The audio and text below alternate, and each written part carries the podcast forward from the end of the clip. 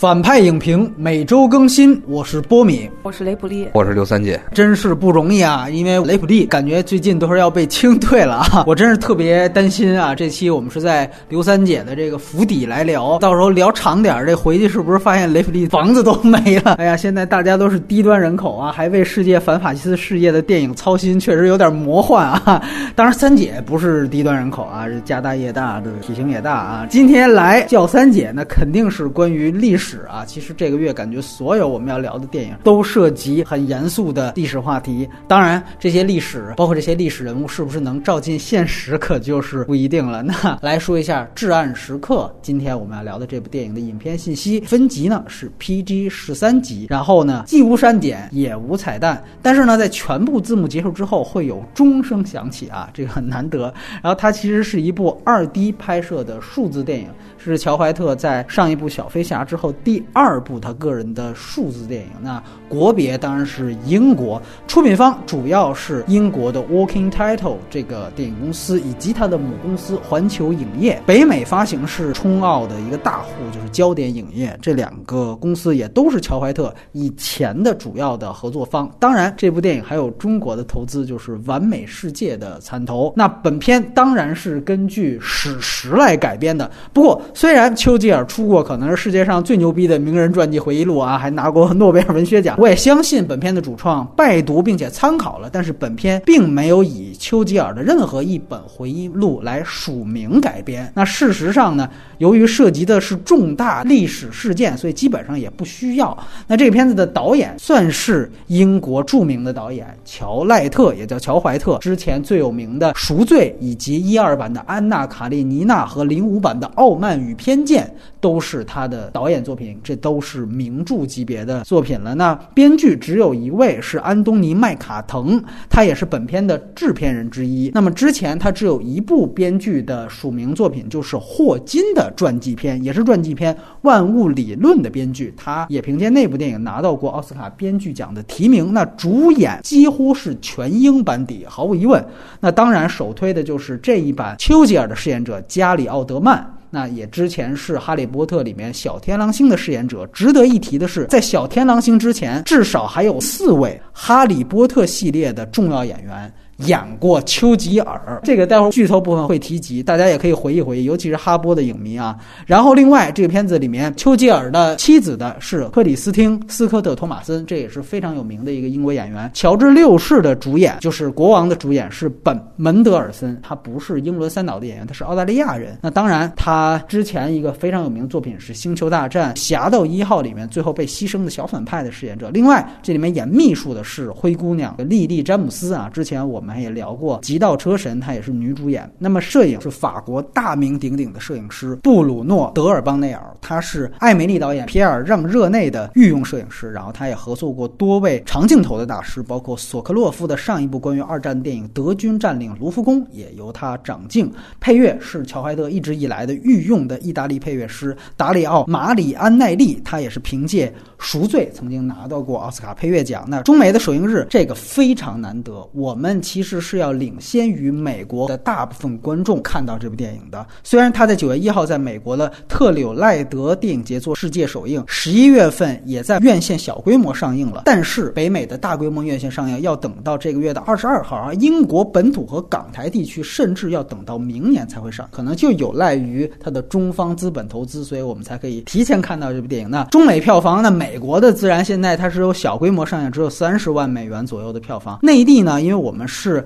第二天下午来录的这个节目，所以说它截止到它上映的第二天下午，大概是五百万人民币左右。可见这个题材它是不可能有太大的市场作为了。看看能不能超过乔怀特此前在内地最高的小飞侠两千八百四十八万的成绩。而且它特别有意思，它除了汉娜之外，乔怀特的所有的长片电影在中国内地都上映过啊，引进几率比诺兰还要高啊。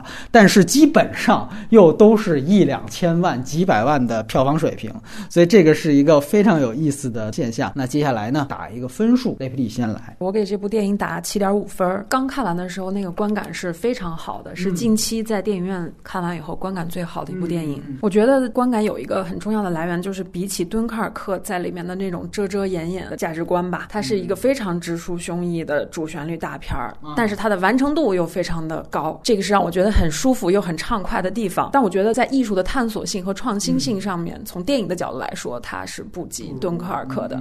可是它在一个通俗的表达性上面，它是完成度非常高的一个作品。推荐人群，那我觉得是全员都可以来看，尤其是推荐前段时间看了敦刻尔克的这个观众，它是作为另外一个补充，而且两个放在一起看会特别有意思。我们听三姐的这个片子的话，要我打的话，我打八分。哎呦，来了三回是吧？最高的一次是吧？一次比一次高，再来就九分了，再来就奔十分去了啊！真不是这个原因，是说这个片子呢，它价值观共鸣非常强。它里边的话，并不是一种就是平民化的那种关于重大历史事件的这么一个叙事。作为一个传记片的话，它聚焦那种方式的话是非常细节的。细节的话，就展示一个酒鬼，然后另一方面的话，这个人其实是个很不靠谱的人。他在性格上还有他的行为表现上的话是很复杂的。因为我本身搞历史的嘛，去展示一个复杂的人物的时候的话，它非常可贵。这个东西的话是说，我认为它最好的地方。推荐的人的话呢，应该是说对于二战的历史和对于西方的有一定的误解的这部分人。还有一部分人是什么呢？比如说对于所谓民主这个概念有很多的表达，但是实际上搞不清楚什么叫民主的这种人，他们应该去看一看这个片子。那今天我给六分。我真的之前是非常喜欢乔怀特。敦刻尔克上映之前，我记得我当时还截屏的写了一篇关于赎罪的那个敦刻尔克长镜头的那篇文章，很费力不讨好的。但是我就是觉得那个镜头非常牛逼。然后当时看完敦刻尔克，我也觉得里边没有哪个镜头是可以赶上他的。但是这个至暗时刻总体上让我感觉是有些失望，感觉他想重回颁奖季，这个冲动和野心是非常明显的，但是又感觉有一点力不从心。总体上来说，这个片子是从题材到执行再到宣传公关，全都是按照冲奥的模板来打造。它这个冲奥的功利心是要比敦刻尔克还明显的。然后我觉得这一点可能是限制到了这个电影能够有更好呈现的地方吧。我的另外一个整体的感受是，我觉得可能这个片子除了加里奥德曼的表演奖之外，其他的方面是不是有一点过时？在我看来，从电影角度来讲，跟这个片子最好的对标反倒是《铁娘子》，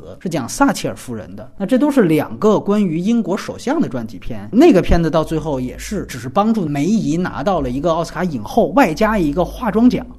这个片子我感觉也是一样，它最大的特点。就是表演和化妆推荐，我认同两位。那这个节目流程是这样，今天我们要分四部分，一方面是我们要分优点、缺点这两部分，再单批出来一部分，我们重点聊一聊大家都呼声很高的加里奥德曼的这次的表演啊，是不是他就板上钉钉的是明年的奥斯卡影帝了？那么当然这里面会涉及到非常非常多的关于其他版本的丘吉尔的表演的对比。那么最后一部分就是外延部分。那在这一部分呢，我们首先也三节主谈，可能会谈一谈真实当中的二战和。丘吉尔、雷普利可能多聊一些的关于乔怀特这位导演的电影生涯。这个片子还真的是不剧透也能听，除非你最后连二战谁赢了都不知道。我当时是在台湾先看的敦刻尔克，看完我写了一个超前的观感文章，我说我这不剧透，我就提了一个，我说这个后面啊，敦刻尔克有点主旋律，就有人底下就喷了，就说你说主旋律这就等于是剧透。我说您这个要是不知道敦刻尔克最后是撤退成功了这个事儿，那我觉得你也就不用看这个电影了。所以这也。是一样。接下来两位打分都非常高，所以两位先说优点，我先说缺点。雷普利先，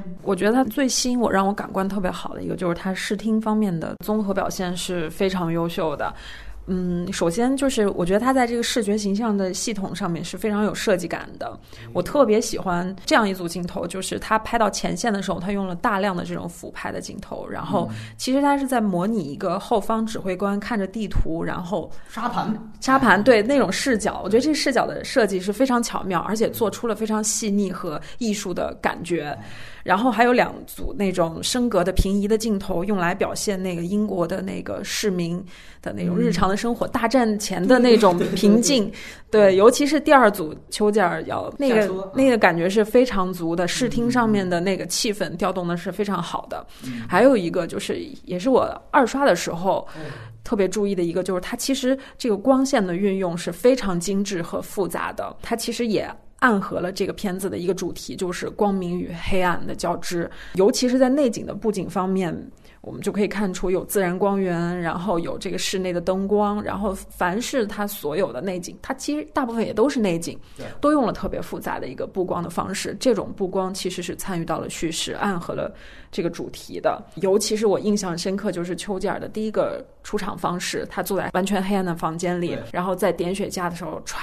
划亮一根火柴，然后用红色的光照亮了那个屋子，然后他整个人的出现对整个欧洲、对人类世界意味着什么？嗯，就一个镜头就表达的非常的充分。嗯，还有就是他在广播室演讲时候的那个红色的灯光的运用，我觉得这个就是导演有心在艺术上的统筹是非常有想法的。呃，还有一个就是剪辑上面。包括他几场演讲的蒙太奇段落，然后每场都能做出不同的调性和不同的这种表现方式。因为干在那儿演讲，靠一个人的表演是非常枯燥的。嗯嗯，但是他就用了很多方法。第一场、第二场，仔细如果再看的话，会发现他每一场基调和剪辑的方式都不一样。嗯，甚至越到后面就越把注意力聚焦在他这个演讲的本身的内容上。嗯嗯，其实演讲是整个这个戏的一个主线吧。对对。嗯，再一个就是摄影方面，我觉得虽然没有之前乔怀特很多电影里面就是非常炫技的那种长镜头，但是他有一个让我觉得非常惊艳的地方，就是他在那种地下的那个指挥室非常逼仄的空间内，这个摄影机的那种调度和运动，我觉得仍然是非常出色和教科书式的，就是那种打通一面墙、穿墙式的那种镜头运用，因为那种场景其实是很不好拍的，但他大量的戏份又再次完成，嗯，所以如果在艺术上不做到这样的将。心，它其实是没有办法撑起这整个戏视听上面的分量的。再一个，让我觉得比敦刻尔克要好太多的，就是他的声音和音乐的一个运用，他仍然是很紧张，一直揪着你。然后用这个东西来撑起这个很紧张的节奏，但是他有空隙，有安静的部分，就是在他和那个女秘书看那个女秘书各个照片的时候，那一段几乎是没有音乐的那种气氛，包括就是他给富兰克林打完电话受到了 羞辱，然后挂掉电话那种声音处理，我觉得就要比敦刻尔克从头一直铺到尾，一直把人拉到尾的那种处理方式要更加。好和舒服。综上吧，我觉得这个电影其实是在不挑战观众既有的这个视听的这个习惯的基础上，嗯，最大限度的完成了它的艺术性。嗯嗯，所以这个片子的基调其实也是这样的，它就是安全加精致。嗯嗯嗯，比起。就是它是基于就全人类最大基数的一种政治正确，在同一个题材内，我们其实也可以比《无耻混蛋》挑战了和颠覆了什么，《敦刻尔克》挑战和颠覆了什么。这个片子没有安全。对对对，我觉得在。安全的基础上做到精致，就是它的一个完成度上的成功。还有一个优点，我觉得是基于传记片这一种，不管叫类型也罢，还是这种叙事的方式也罢，就是把伟人做了一个就是普通人物化的处理，这样才能让观众有更多的带入到他这个情感和处境的这个入口。嗯，否则你只有这个反法西斯和民族主义，普通观众是无法对丘吉尔这个人物产生巨大的认可。嗯，同时又是他在一个这种既定的历史框架和既定的真实人物的前提下，你也很难设定悬念。那你如何做到这个片子情节不松掉，然后一直能够抓着观众的注意力？我觉得在这个角度，他其实是做到了。而且他在某一些虚构的桥段，比如说女秘书这个人物，然后包括他下地铁，其实都是在给观众设这个入口。但是其实。我一会儿要说到缺点，它可能很多的缺点也是来源于这些桥段。哎，来三姐谈电影吧，这我不专业，在里边的话就没什么。我 开始要黑啊！啊不是不是，就是只能说我整个过程看下来以后的话，我觉得节奏非常的舒服。嗯啊，我可以就是说坐在那个地方的话，然后不眨眼的一直看下来。哎呦，不眨眼那就不容易啊！对对对对，只有杀人的时候才不眨眼嘛。确实是一种全程非常紧张的这种方式来的。因为这个东西的话，就是说整个片子它最后到哪儿啊，从什么地方开始，我就一我大体上就知道它会在什么地方结束。本身有预期的这个情况下，它能让我一直在那地方瞪眼睛看下去。最大的优点是什么？是说它一直在展示丘吉尔的缺点。就是说，作为一个刚才说传记片也好，或者说是一个就是所谓重大历史事件啊、重大历史题材来说的话，它一直在展示一个所谓历史伟人的缺点。这部分缺点的话，对于什么呢？对于中国人来说啊，甚至对于英国现在年轻人来说的话，其实大家是陌生的。比如说丘吉尔的口齿不清，对吧？所有人的话，可能因为我之前其实对丘吉尔的话了解，呃，真心说不算是特别的细致的，所以我一直以为他是一个非常伟大的这么一个演讲的这么个演讲家，是吧？像西塞罗一样这么一个人物。但是他在里边的话，把把这个矛盾放进去了。他一方面的话，确实是一个就是演讲非常厉害的人，而且这个演讲的话是放在什么地方去展示了他的这个气场，是在最后。是在影片的整个最后的时候，才把他作为一个最优秀的演讲者的这个这个能力展示出来。因为本身他他是一个词藻非常优美的人，对吧？他是咱们说在他那个时代的话，叫占有英英文词汇是最多的这么一个人，确实是非常厉害的语言大师。但是这个语言大师的话，他是一个口齿不清的人，而且这个片子里边表演的时候是着重把这个展示出来了，然后里边又展示他是个酒鬼，对吧？他是一个那个什么叫通过其他的反对议员会说说这个人一天的话有一百个主意，四个是靠谱的，九十六个是不靠谱的，对吧？他是个不靠谱的人。然后另一方面的话，他的脾气非常的暴躁。再有的话，他抗压能力其实很弱，就是说这个心这个人呢，其实心里是挺脆弱的。但是在这个过程中的话，就是反反复复的去给你讲这个人是这样的毛病，这样的毛病，这样的毛病，一堆毛病弄完了之后，他展示出来的一个丘吉尔，他是另外一个形象。嗯，就是说他最后他作为一个政治家。他能够去做出的事儿，跟我们平常看到的说“哎，光荣、伟大、正确”所谓高大全这样的政治人物是完全不同的。所以我在开始的时候我说推荐给一些人去看这个东西，原因是这个，他的优点在这儿。至于说其他的啊，你比如说他里面后来就是为什么他要去就是所谓下定决心，其实历史上不是这样的，他的决心也不是在那个时候的话通过一场出发。国王的支持，然后就完成了。他是一个非常典型的政客，而且是片子里边其实也有展示，他是一个很没有立场的这么个政客。这一点的话是说，投机者，投机者，他是个典型的政治投机者。然后他跑在那个地方去展示，实际上为了突出的不是他个人，为了突出的是大英帝国，是吧？是帝国的骄傲。从国王到他的普通人，所有人的话有一种帝国的骄傲，说我的帝国的话，我不允许我最后以这样一种方式来结束战争，所以我要打到底。哪怕说我到街上，然后去牺牲等等，这种东西的话，对于今天的中国人来说的话，是完全无法理解的。就是我们所有的骄傲和自尊心，全他娘的是底层人的那种状态，就是一种虚火。而他的那种，就是说我用两百年，我所有的人逢敌必战，是吧？我的军舰出去以后的话，我不管比别人弱小还是比别人强大的话，只要打我就一定要打赢，我一定要拼命。这样的一种状态的话，对于我们是非常非常的折磨的，这是个民族性的问题。然后再有第三条，他充分的展示了一种叫什么叫贵族的精神，就是丘吉尔的身上的话，他有种种种种的缺点，但是他的这种贵族精神的话，凸显的是非常的清楚的。这这一样东西来说的话，也是真正在这个片子里边征服我的那个东西。啊，可能很多咱们说啊，因为之前也看过很多英国的这种电影和他的那个英剧，对吧？它里边是有一种所谓绅士气息的。但是真正的所谓贵族政治家，你看他和铁娘子，为什么刚才你说他能得奥斯卡奖？他两个之间啊，就铁娘子和这个东西都体现出来这种就是说老贵族的这种状态。这种状态的话，我认为是非常可贵的。你这三条啊，一二三三条。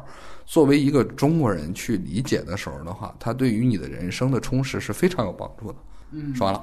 啊，我感觉我们原则是一样，但是发现抓论据和看的这个点确实，因为我现在要谈问题嘛，直抒胸臆的说，我是觉得他这里面整体上来讲，他对于丘吉尔人设的展现是属于一种小骂大帮忙。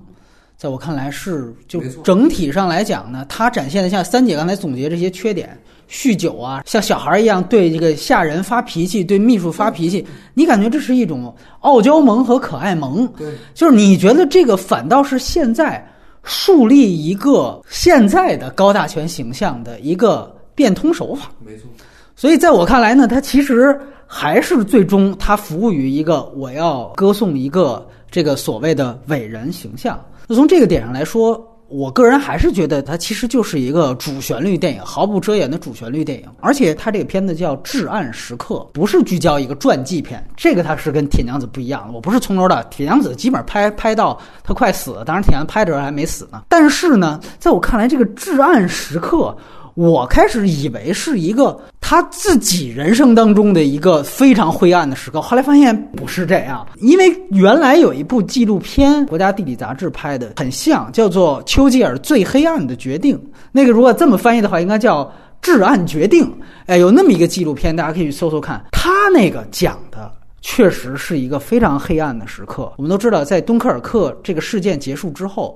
他曾经下令把当时遍布在起码是三个地方的法国的军舰击沉，击沉，造成了直接法国一千将近一千三百人的死亡。而且后来在战后对口供发现，法国人家那边真的没有打算交给德国。真的准备执行他们当时司令的一个政策，就是如果德国人一旦来接管，我们就把我们的军舰自毁。当时后来在土伦港也确实是这么做了，那个是他算是最黑暗的时刻，而且他跟敦刻尔克就这个片子跟敦刻尔克都没有解决的一个非常关键的问题，因为他们都围绕着敦刻尔克这个事件来拍。就是敦刻尔克其实最大的一个争议是法军你是怎么处理的？他救了六万人。还有很多法国人觉得你其实是英国优先的，而且甚至你后面还有击沉法国军舰的这样一个说法。就说白了，你对于法国的这个决定，它其实陷入一个困境。这个我打断一下啊，如果我们是站在今天的观感上，或者说今天的道德标准上去看待，当时二次大战时候那种状态的时候的话，就会发出你刚才这样的质疑。但实际上的话，在二次大战的时候的话，他站在国家的角度上，因为那个时候是恰恰是民族主义情绪最勃发的时代，一战到二战的时候。这个时候的话，并没有今天所谓的这样的一种所谓普世道义。它实际上的话是帝国与帝国之间的关系啊，英国和法国之间的话，这种争论其实是说，在二战结束之后，美国塑造的全球化之后，两个人坐在一张桌子上，然后在那说：“你看你当年不厚道。”实际上是这么一种质疑，或者说它是一种情绪式的这种状态。到今天的话，其实也有很多人，就比如敦刻尔波的时候的话，对吧？法国人也在说这个问题。但实际上的话，英国人就是这么做事儿的，他这么做事儿两百年，这个是他整个一个叫什么叫政治传统。他根本不会去相信法国人做出的任何政治承诺，因为法国已经违反了同盟条约投降了。这一点的话不用说，之前的话他们俩是有明确同盟关系的，大家要一起打到底，对吧？但问题是还是投降了，甚至他在阿尔及利亚的这些就是殖民地的这部分也遵照命令也在投降。它里边涉及到法国人呢，其实就是一次他坐飞机然后到法国，对对，到法国然后跟法国总理当时谈了一下这个问题。法国总理的话，那个里边其实他做了一个展示，就说这个人是不是有妄想症？这个其。实是当时的一个状态，就是说我已经不想打了。他其实已经把这种东西以一种相对含蓄的方式说出来了。如果说你一个国家自己都不想打下去，那么你难道指望别人帮助你吗？如果你坚持抗战，你有一个政府在坚持抗战，想去做这个事情的话，那么好吧，那我跟你合作。这后来对于戴高乐的支持的话，他也是这么干的。三姐说的这些历史事件和所有的争论，是希望在电影当中看到的。你应该就把它摆出来，你不应该回避。无论他是什么样的态度，哪怕英国人说对我们当时他就是这样，那你应该拍出来。就在我看来，这两部敦刻尔克的片子都在兜圈子。你叫至暗时刻，但是我发现其实真正历史上真正涉及到大家能够讨论这个人的，那他总比酗酒、总比对底下人发火要重要一些吧。在你刚才说的那个东西的话，就是说他应该在电影里边去展示一种所谓的思考。但是他这里边没有思考，对对吧？你的所有缺点都是小骂大帮忙，都是他个人的一些小缺点。真正的至暗时刻和真正的至暗决定是什么？我只是举了几个例子，是要远比你电影当中点出来的这些大家已知的。OK，敦刻尔克你救了这么多人，然后后来你发表演讲，激励的全英国的底层的人的斗志，这个在我看来是更不需要介绍的。我从小学的时候就学这些东西了。所以，它有远比这些更值得深入的东西。而且，我们不妨再进一步。你刚才提到的是二战之后，美国人让这两个哥俩坐在一张桌子上互相骂。但在我看来，二战之前，英法这个同盟关系本来就是互相猜忌的。没错，英法的关系。那有另外一个片子，我不知道三姐应该听没听说，叫《卡廷惨案》，是后来波兰人瓦伊达先生拍苏联人的，借着二战，其实他是在干嘛？是在清剿波兰的知识分子，对，包括知识分子杀了一堆，对吧？为什么后来你像丘吉尔最黑暗决定，就是他击沉法国舰队的，引起了很多的言论和争议？有人觉得不只是看战后啊，还要看之前，你这只是为了防止德国拿到这个军舰或者怎么样？他有很多的历史学说和争论。当然，可能有一些争论和学说，它不一定都立得住脚。但还是那句话，我们把它展示出来，可能这个才是一个更激发大家思考的一个东西。在我看来，一个演讲最后把大家所有的影院观众情绪调动起来，这个的确是一个刚才雷布利说的比较安全的方法，我很认同。但是，呃，我觉得他如果拍得更好的话，它可以有更大的挑战，因为丘吉尔这个人物和他承载的这段历史有太多太多可以说的东西了。这么说嘛，嗯那我再插一下，就是说我们要注意一点，就是二战，咱们咱们把它称为说世界反法西斯战争，实际上的话，在波兰战役，乃至于后来法国战役，一直到就是说敦刻尔克他们撤退完的这个时候的话，都不是对英国来说的话，都不是一场正义战争，这实际上的话是一个阵营战争，就是跟第一次世界第一次战争没有哎，第一次大战实际上是一样的，它实际上是第一次世界大战的余波。往往后的话，就是说，真正说英伦三岛和美国之间的这个这个到什么叫大西洋协定啊，在军舰上，这个时候才真正说进入到一个所谓叫世界反法西斯战争的这么一个概念里边去。在这之前，其实它就是一战的余波，大家打的就是什么？就是复仇战争。对吧？你们当年把我打倒了啊，摁在地下一通摩擦，那我现在要把你摁在地下一通摩擦。这实际上，你看希特勒后来的话，专门找了一车厢，就当时签字那个伏羲车厢嘛，对吧？我上里边再签一回，其实我就是为了要报复报报复报复和羞辱嘛，对吧？这个过程在这里边的话，其实就是这样，它是不易的。在这一段，就是说这个所谓的战时刻，他去展示的恰恰是说丘吉尔去接手这个不易的过程。在这个过程里边的话，你说去探讨一个复杂的东西的话，我觉得那是个切入点啊，就是说他去探讨一些更深入的，比如说冲突人性，或者说背后的一些就是黑暗的想法的话，这是一方面。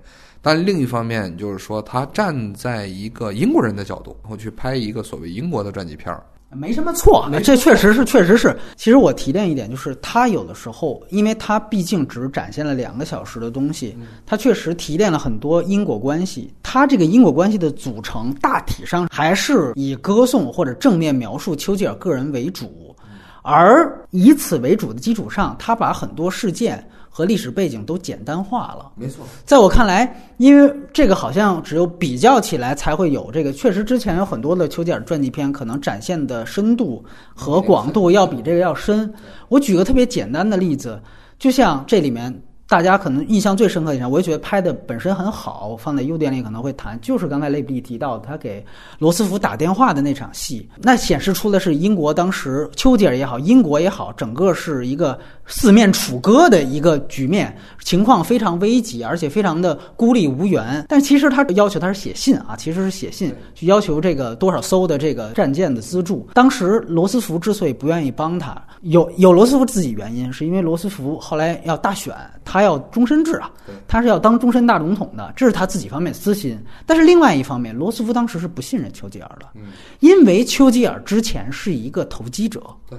对他根本就，他们对丘吉尔就根本不是一个现在战后看他是一个大英雄，不是这样。当时其实说句实话，他为什么要我要回回去说他为什么要击沉这个法国那么多的战舰？其实某种程度上也有一个给美国纳投名状的意思。当时就是为了这个表现出跟这个罗斯福说：“你我们真的是要跟纳粹死磕到底，我宁可把这个法国的战舰各方面全都给摧毁了。”而且很快的一个历史事件就是罗斯福这个事件之后，他马上又同意了当时丘吉尔要求的所有援助。所以什么中立法案都是都是幌子嘛。他的很多的这个真正的黑暗的决定，其实都是站在英国国家的立场和当时的政治家之间的环境来做出的。而这些，如果我们有的电影呈现出来，表现了更大的深度，比如我们之后外延部会谈到的话，显然它给予大家的思考和对于那个时候的还原，可能就要更充分。这个可能是确实是站在一个比较的情况下，当然也有另外一个改编方法。从电影的角度来讲，就是国王的演讲。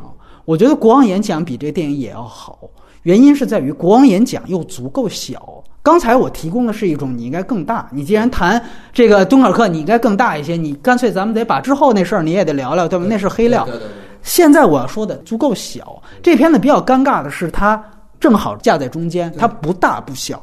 国王演讲，我就是在做一个任务，就是国王口吃，解决口吃没了。最后二战是我一背景，对吧？就是说那个，那你你你来发发表一个广播吧。那我最后为了发表这广播，我把我口吃练清楚了，最后这广播引起了什么？那我字幕一交代，我这电影完了。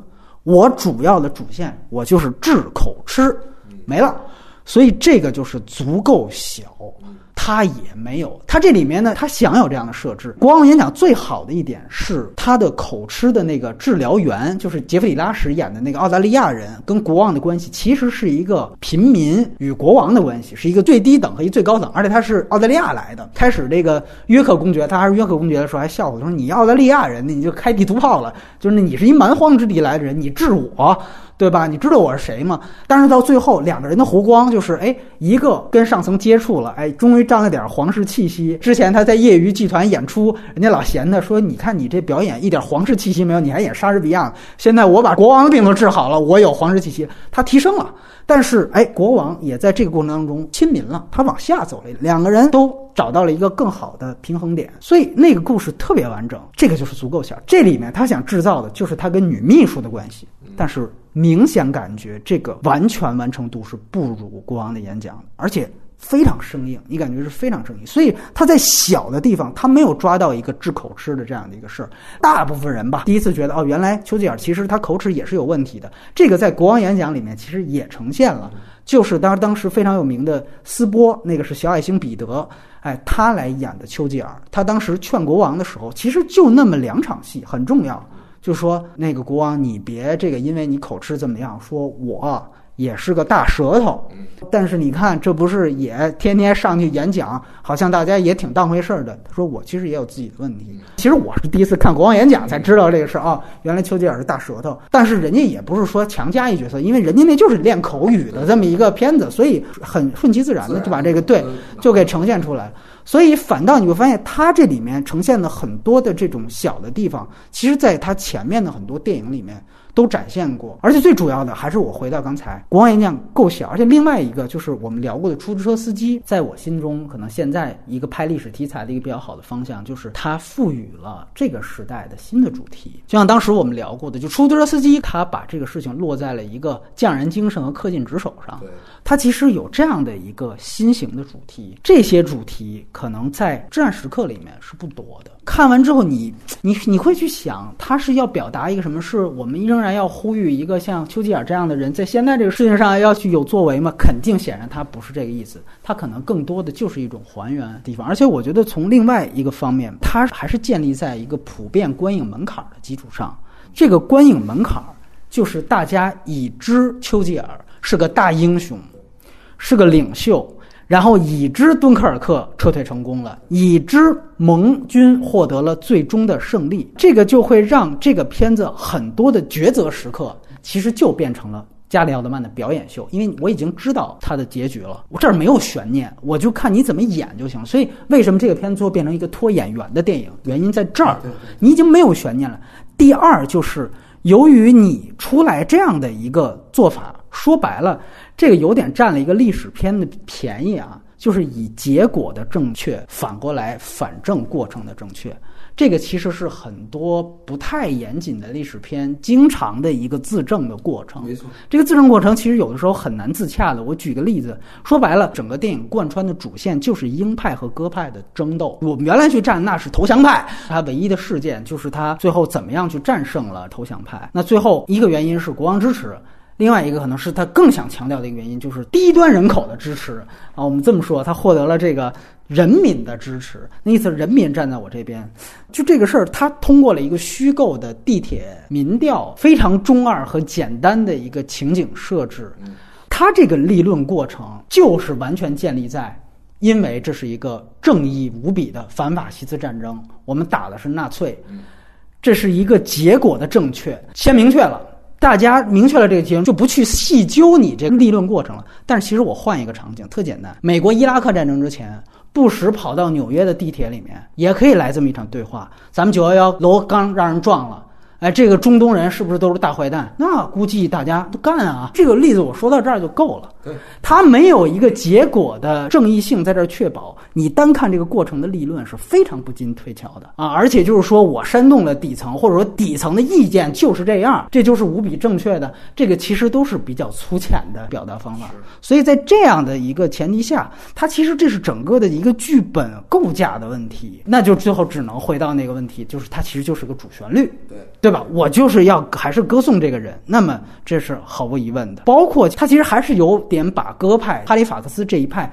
变成一个有一点反派的这种感觉，就说感觉希特勒这边都是这样大兵压境了，你们居然还想着要议和，还想着找墨索里尼，还想着跟意大利人谈判。但其实你知道，像他们那一派，如果你看过更多的史料或者更多电影的话，没有停止过那种媾和的这个。没错，这是一方面，而且另外一方面就是因为英国依赖德国人，甚至就是依赖纳粹去防共反共的，他们就觉得其实共产主义的威胁比德国人大，这是相当一派。的观点就是这样，是还是那句话，最后的结果推论是证明这一派是错了的。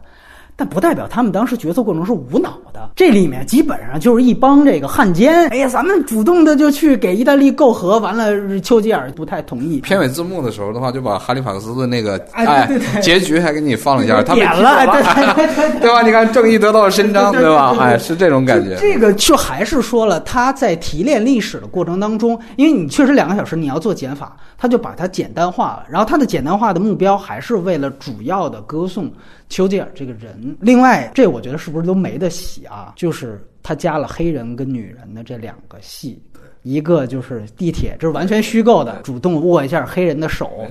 因为丘吉尔其实是一个种族主义者，只是因为有纳粹他妈更种族主义的摆在那儿，把他这事儿搪过去了。我们之后可能会聊到一些片子，《风暴前夕》上来第一场戏就是丘吉尔在议会大骂甘地，甘地他妈天天装个什么苦行僧的样子在那儿，居然跟我们的王在那儿平起平坐，这简直是对大英的一种侮辱。就他大量这样的议会的都被记录下来的发言。种族主义发言，犹太人咎由自取什么的，就他是一个能跟黑人握手的人。你那场戏又是又是虚构的。完了，女人她提了一点，就是开始介绍她女秘书，你是不能进这地图室的，女人不能进。结果丘吉尔最后就带着她进，而且我以为带着她进是要布置她秘书一什么任务呢？啊，并没有。就 OK。刚才三姐提到一点，我特别认同，你不能站在好像现在的历史观去评当时那。我想问你，把黑人女人当下最流行的西方的政治正确加进这个电影。甚至都扭曲了原来丘吉尔的很多他自己的达尔文主义式的想法，你这算不算把现在人的东西去加进去？他最大的缺点其实就是，我认为他最大缺点就是这个，不是说你刚才说的就是他的政治正确的问题。我恰恰咱们虽然看到的点都是一样的烂，但为咱俩角度不一样。你包括像带女秘书进地图室那场戏，我不知道雷普利之前看没看过一片子叫做《隐藏人物》，就是讲那个 NASA，就那个片子也是政治正确到让我就是黑人窃书不算偷马，最后。反正我交税了，我偷书就能没关系。就你这价值观清奇到这程度，就为了这个政治正确。因为你知道，当时不让女秘书去去作战室、机要室，这是有原因的呀。你这双方女间谍谍报战，这这各种原因，这是非常正常一件事情。不存在一个直男癌或者怎么样的，所以为什么我说他可能是不是为了冲奥，我才能解释你把这些东西加进来？这个在我看来就已经改变他人设的地方。然后我们交换意见，来雷迪。然后下面是缺点是吧？我觉得缺点我必须要重点吐槽一下地铁里面的这场戏，就是融入人民群众，到人民群众中去，深入基层，深入基层。对 这场戏，你其实从整个剧作的作用来看，其实两个作用，第一个就是。它其实是平衡和解释了主战这个丘吉尔的这个主张上面的微小的道德瑕疵。他其实是想解释一件事情，就是战争是英国人民的选择。哎，老百姓让打，我不得不打。对。然后第二个作用，他其实也是想展示整个英国的这个国民性。所以这个编剧导演就。设计了这么一场戏，那我觉得从剧作上来说，确实可以有这么一场戏去平衡。毕竟它要安全嘛，它要主旋律。但是这场戏实在是设计的太差了，就而且它是一个精心设计的泪点。可能大部分的普通观众在这个地方会有强烈的情感共鸣，它有一种摧枯拉朽的效果。但它其实从艺术上来说，这是一个带不出电影院的桥段。就即便你那时候会感动，出了电影院也会有更大的这个尴尬感，会反噬你这种感动的情绪。而且最重要的是，它打破了整个这个片子基于历史史实和真实人物的一个质感吧。等于说前面全部都是历史推进人物，人物推进历史，咬合的很紧。嗯，这个时候突然来了一个跳出来的诗意的表达，然后整个这锅汤就出现了一个很奇怪的东西。相比较而言，我反倒是觉得女秘书的这条线的设置，反而我同意你的观点啊，更能够起到这个平衡价值观的作用。但是确实也像你所说，它没有。合理的运用这条线的发展，设计了一个很奇怪的这个地铁里的戏，它而且它那个质感就跟那个焦裕禄肝癌晚期用那个桌角顶住胃部那种那种情绪，其实那种感情很多时候是一样的。它它这个桥段像来自遥远的东方国度的这种感觉，就质感是比较差的，我觉得，嗯。另外一个就是关于丘吉尔这个人物，我们回到他作为一个人物传记片的这个立场上来看，这个人物是否塑造的成功，是否成立？我觉得仍然是刻板的，而且是高大全的人物。不管怎么样一个历史人物，你换一个叙述视角，仍然是可以颠覆大家对他的既有印象。那这个片子不仅是没有做到颠覆，就是之前刻板印象中的有趣，我觉得。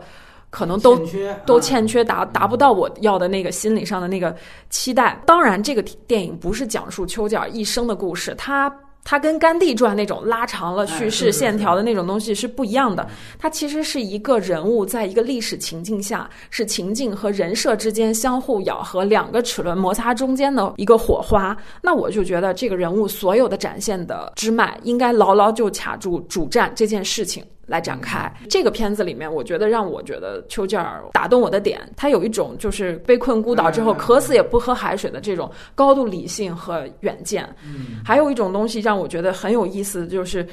他其实可能是不是有一点，这个可能要向三姐考证，他是不是有点为战争而生的这种好胜性格？他主战可能是不是骨子里的这样的一个人？因为他等到了六十多岁才等到了他人生这么一个机会。丘吉尔本人实际上的话，你看他的前半生啊，这个人什么正经事儿也干不成。这个个人的话有一个缺点，就是说他做任何的具体事务的话，全都是做坏的。对。对，做海军大臣也好，还是说他后来去做那个一系列的这些，就实施这些事儿，你会发现他干的事儿的话都会干砸。为什么？他不是一个做事务性工作的人，他完全不具备这方面的天赋和能力。但是这个人的话，他就有一样能力，忽悠，忽悠，没错。他会去用他的自己的这个语言，然后去打鸡血啊，打鸡血，然后去煽动这么一个一个状态。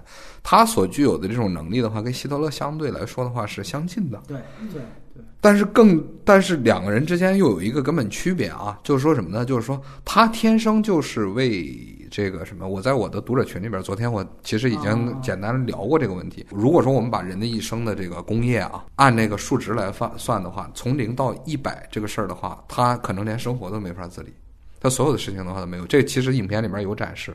我从来没坐过地铁，呃，不是，我从来上坐过一次大罢工的时候坐过。对对，哎，我我从来没坐过公交车啊，对吧？这些话他都说了着。实际上，这这是真的，这些都是真的。对对，这个实际上的话是什么？是跟他的出身直接有关的。对，他他不需要考虑这个。人马尔伯勒公爵的那个什么那个后人，这不是一般人。这个在英国，但是更重要的是什么？他最擅长的是一百到一千的工作，他是天生就是为了政治而生的。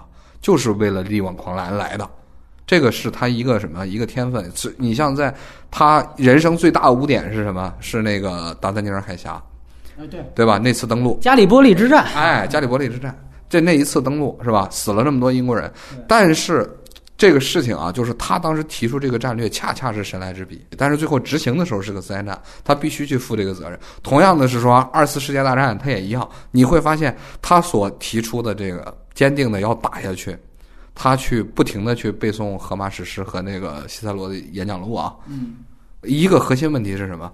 他作为一个英国贵族，他就没想过活。一个英国贵族的话，像一次大战的时候的话，英国的贵族军官的话是什么？带着绶带，然后站在那个队伍的前面，然后向前冲锋的。他们的心态是这样的，所以他并不是说他需要混乱。您说的那是什么呀？是东方的叫建主，对吧？这群人，枭雄，枭雄。这是这是一群平民出身的人才这么考虑问题，说我需要混乱，我所以我才能有机会。那是拿破仑，那是拿破仑。但问题是，他这样的人不是他这样人的心态是什么呢？是说天将降大任于我，是吧？七十还是八十都可以，我要的是最后做成这个挽救国家的这个事情。好，雷普利继续说。其实我刚才说的这一切都是我基于这个人物在这个情境下对他的好奇。我我想知道他为什么是这样的一个人，以及人物和历史的进程之间究竟是一个怎样的咬合的关系。刚才三姐也提到了一个，就是他和希特勒之间的关系，为什么他？骨子里根本就不相信希特勒这样的人，但这就是这样的人。这个片子里的解释就是一场咒骂，说你这个底层。我觉得就是他给出一种解释，就他们不在同一个阶层。但是呢，我在想，两军对战其实隔空在博弈的是两个国家的领袖，在战争中，一个人物要靠对手的映衬才能够出来。但是在这个戏里面，除了照片上的希特勒，完全没有任何对手对丘吉尔的这个映衬，让我会觉得看完以后也不知道为什么丘吉尔根深蒂固要主战的这个从哪里来。来，从他的前史来，从他的出身来，这些都是细节。但是如果不经像三姐这样的一个解释，那对于普通观众来说就是懵的，等于说这个人物就是没有建起来，没有动机，对吧？没有动机。其实就算是一个真实的人物，在一个既定历史结果的事件中，他也可以做出弧光。所以我觉得从这个角度来说，我觉得这个这个人设是做的不好的。但是这个片子过多的展现了一些他的这个花边和细节，什么宠妻啊，幽默的俏皮话呀。然后我觉得跟主战这件事情的关系不大。那我觉得这个其实是编剧和导演在讨好观众、讨巧，因为表现一个伟人的私生活的这个反差萌，其实会博得大多数观众的好感。这个观点我是不同意的，就是让他说完你再不同意，那行吗？说他其实是在卖萌讨巧，当然有点诛心的意思。但是尤其是当那个首相和国王坐在一起激情四射的那场戏的时候，我 我就更加坚定了我的这个诛心之论，就他其实。其实是在用这个方式去博得观众对丘吉尔的这个认同，但他离主战这件事情已经远了。我更想知道的，为什么历史选择了丘吉尔？为什么丘吉尔能力挽狂澜？这个是的核心。来，先不同意，再说你的缺点。那我先说一下不同意啊，就是说刚才在谈的这个问题的时候的话，其实是影片，就比如说我们说影片是一个圈儿，这个片子我看了以后啊，我的感觉的话，其实它里边是有两个圈儿的，一个圈儿的话就是刚才你说的那个，它其实是向奥斯卡奖或者说向普遍的这种大众的。这种价值观低头的，因为这是一个全球化之后，大家对于就是越来越左翼、向左翼的这样的一种平等的这种概念的这么一个发散。另外一个逻辑，他在里面的话，其实这个主创他本身就是英国人，对吧？他在里边做这个东西的话，其实他做的是套英国的东西。这些人他在里边还放了一个东西是什么呢？就是内藏毒牙，就是我刚才说不同意的那个地方。毒牙就在于他展示的叫大英帝国。大英帝国并不是说今天还是大英帝国，大英帝国的话是在一九四五年之前就已经结束了。他展示了一个就是叫老英国人的荣光，是这么一个心理状态。它里面每一个细节，比如说从开头，我为什么说我觉得他处理最差的是最后在地铁里边的这个东西，但是之前的这一块的话，我一点都不觉得他处理的差。它里边的这些细节都是一个就是英国式的贵族，然后去。面对一个底层，面对一个他同阶层，他这样人的一种行为方式，他看不起希特勒。说实在的，他并不需要别的理由。就像当年的英国首相皮特，他们讨厌拿破仑，没有理由。你自己说你是皇帝是吧？你已经登基了，你现在已经统治整个欧洲了，不行，你就是一个科学家来的王八蛋。在他们的眼里的话，这个事儿是不言而喻的，我不需要讨论的。他看待。这一群底层人的时候的视角，就是刚才你说的那个东西。他是个种族主义者，他是一个那个精英视角。然后另一方面的话，他看不起任何这个就是没文化的人。这些东西的话都是很正常的。站在他的出身来说的话，他就是这么看问题的。这一点的话，他在片子里边不停的再去给你去一个又一个的参照。然后最后来了一场。地铁的戏，地铁的戏，这场戏的话是说把前面就是刚才咱们不是说两个圈儿吗？就是纯冲奥斯卡，他这其实已经就完成了，可能比较平庸。另外一个圈儿到了这场戏就完全塌了，他不应该看得起这些人，我不需要去听你们的意见。这一点的话是英国，就是说真正力挽狂澜的几个，比如说威灵顿公爵，还有之前的英国首相小皮特，他们这群人。他们去看待底层的人的话是叫什么？地球上的渣子。我曾经给我的粉丝举过例一个一个例子，威灵顿和拿破仑的区别是什么？拿破仑是小鼓掌，他以利用底层的这种情绪为荣，这是底层的那种就是什么？就是互相之间能够他去利用那群人，然后你们来爱戴我，这个东西我是为荣耀的。但是在威灵顿的眼里的话，就是说什么？就是说你们这些人，英国的所有陆军士兵都是地球上最渣的渣子，然后凑到一起，所以他们需要用军棍和那个鞭子九节鞭。然后来惩罚他们，给他们纪律，他们才能像人一样。所以这是他们看待这个问题的一个视角。而这一点上来说的话，两个逻辑线都在最后的这个地方的话，可能有点塌啊。比如说，站在电影的角度来讲的话，这部戏你觉得是一个政治正确的戏，对吧？然后。我说的这个呢，到了最后也塌了。一个贵族是不是这么处理问题的？他也不需要任何底层人去支持我，我去打这场战争。他所有的那个什么，所有的这些决心的话，需要都是什么？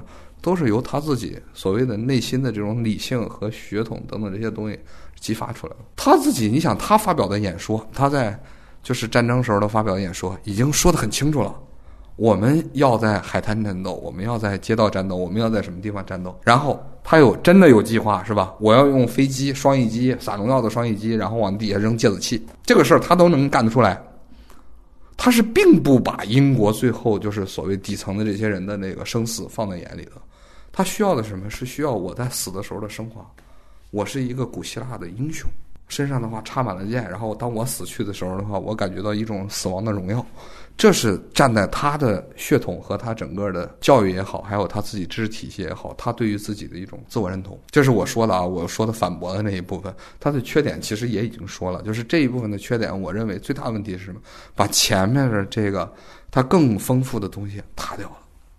他所有前面那些都是为了他去提供一个理由，比如说他对女秘书之间的关系，你刚才说女秘书之间关系很生硬。其实我觉得那种生硬的话，就是，比如说把它带到地图室，那个是肯定是有问题的。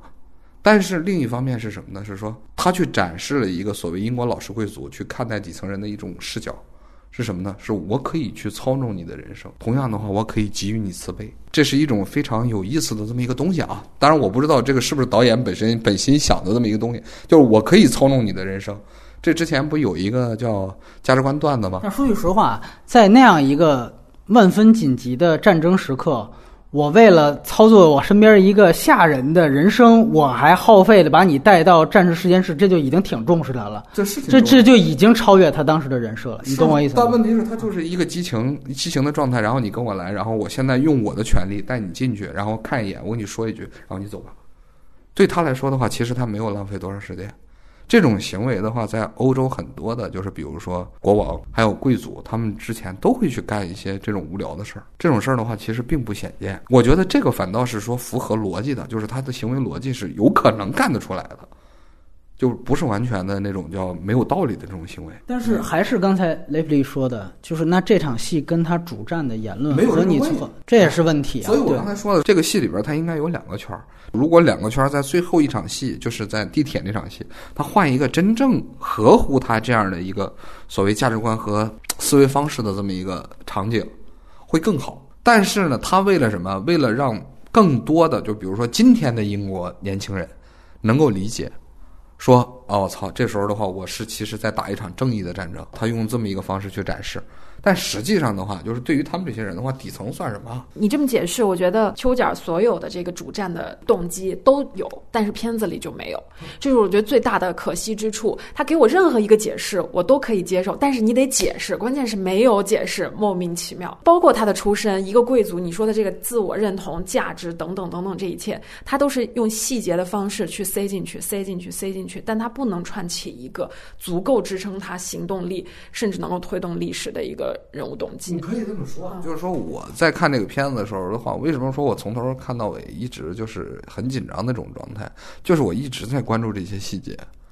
我一直在关注他，哎，你看，哎，这里边的话，它有一个，这里边它有一个，它有一个。这个时候的话，我觉得就是怎么说呢？就是在这个过程中的话，其实它填补的是我自己原来对这东西的期待，并不是说他去告诉我一个结果。可能啊，就是说我不知道导演这个水平是不是达到这种程度了。他认为这个事情的话，就是说有一些人可能能理解，有一些人理解不了。我是觉得反倒他是偷换概念。他这个偷换概念，如果丘吉尔真的按照你当时理解，他是一个贵族追求自己的一种自我实现，这种自我实现就是光荣的战死沙场、姓野，对吧？如果是这样的话，你就聚焦于他自己个人是这样想就行了。最后，包括地铁一场戏，包括所有的要接演讲的反应是，他拯救了英国，没错，就是说。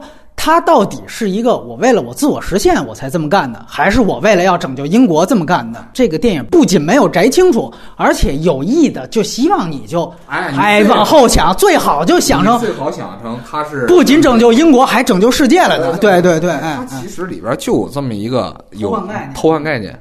实际上的话呢，它是不是给你就比如说刚才我说的这些东西的话，它是不是在里边的话给你去插了这些就是所谓的伏笔，或者说埋了这个坑呢？我看下来的话，觉得他埋了不少。他其实已经把这个事儿都埋得很清楚了。比如说，通过他政敌去骂他，然后里边的展示国王对他的那但是个。我跟你说，就是反派眼里边骂正派的台词，他不能作为证明这个主创意思的，你懂你懂啊一方啊？面的话，正面人物，比如他媳妇儿，他媳妇儿去指出他的那个问题，还有他跟他媳妇儿相处的时候，那个其实有也可以理解，把它看成是一种所谓夫妻温情哈。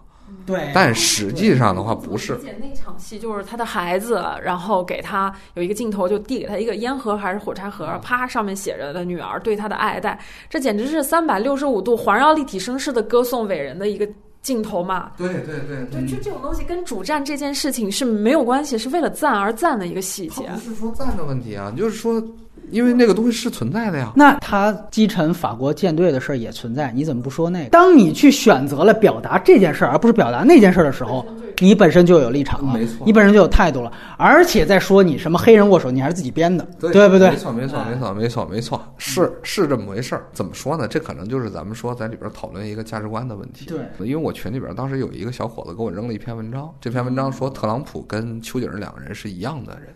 嗯，我们都有点这个，他感感觉他里边说了很多这个东西，然后我给他说，我说我认为是不同的，区别就在刚才说的这个问题，就是丘吉尔他是一个天生的贵族，他什么正经事儿都干不成，他只能当政客或者当政治家，而特朗普的话是一个非常优秀的商人啊，优秀的商人的话，那就是肯定能办事儿的。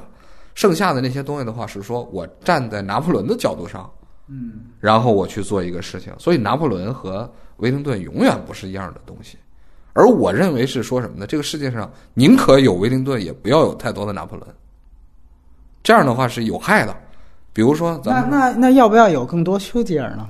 丘吉尔的话，对吧？这是这个电影我们要抛出来的一那我个问题。觉得丘吉尔的话也比是吧？去我们去看到什么斯大林的那个传记啊，还有某些是吧？我们啊，对吧？比那些要强吧，对吧？它里边所展示的这些啊，或者说它的缺点也好，它的一些细节也好，它放到那儿去，跟我们熟悉的东方式的这种所谓就。都是非常恶劣的独裁者啊！他其实丘吉尔的话，在战争期间的话，因为战时内阁，他的权力非常之大。自封国防部长，对对对对，他权力权力非常之大。其实他已经是一个半不不叫半独裁，全独裁的那个状态了。嗯但是宁可要这样的，也不要这样了；宁可要出去点，最好也不要这些傻逼。但是那是因为英国有一个这个君主立宪的体制在那儿摆着，对吧？所以就马上战争结束就催着他大选，然后大选他就被选下去了。就这是一个体制保障，所以你很难保证他如果恰巧要是放在一个体制不健全的地方，他也许就这么干下去了。那我给您举个例子呗，就是说捷克斯洛伐克在二战结束之后的话，总统不是流亡回去的那位对吧？之位，然后接下来的话，他的总理就是共产党，嗯，对吧？那是苏联扶植的嘛？对啊，这个时候的话，他也有大选，也有民主啊。斯大林开始的时候下的指示说，大家搞这个什么，搞民主民主国家，对吧？我在东欧搞民主国家，结果一直到四七年还是四九年，一声令下，说我们不需要了，然后这张皮一下子就揭掉了。同样的是说，丘吉尔面临的情况是类似的，他权力其实在战时的时候的话极其之大。如果他疯狂的去侵夺，比如说原来的这套政治传统的话，他一样可以做到这一点。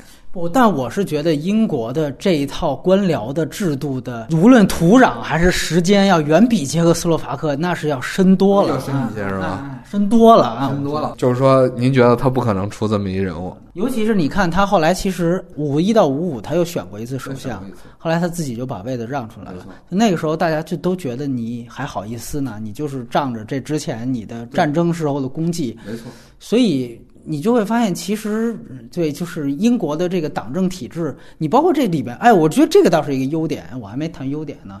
就是张伯伦那个嘛，就是白手绢儿。嗯，其实按照他这里边人说法，丘吉尔当时的权力可没多大，没多大，还是要看这个张伯伦的这个意思，对吧？其实对你就会发现，他其实都有潜质在。呃，当然，您您缺点还有没有说？您可以接着说。你要说政治正确啊什么的，那都是存在的。嗯啊，这个我是承认的。但是我还是那句话，两害相权取其轻。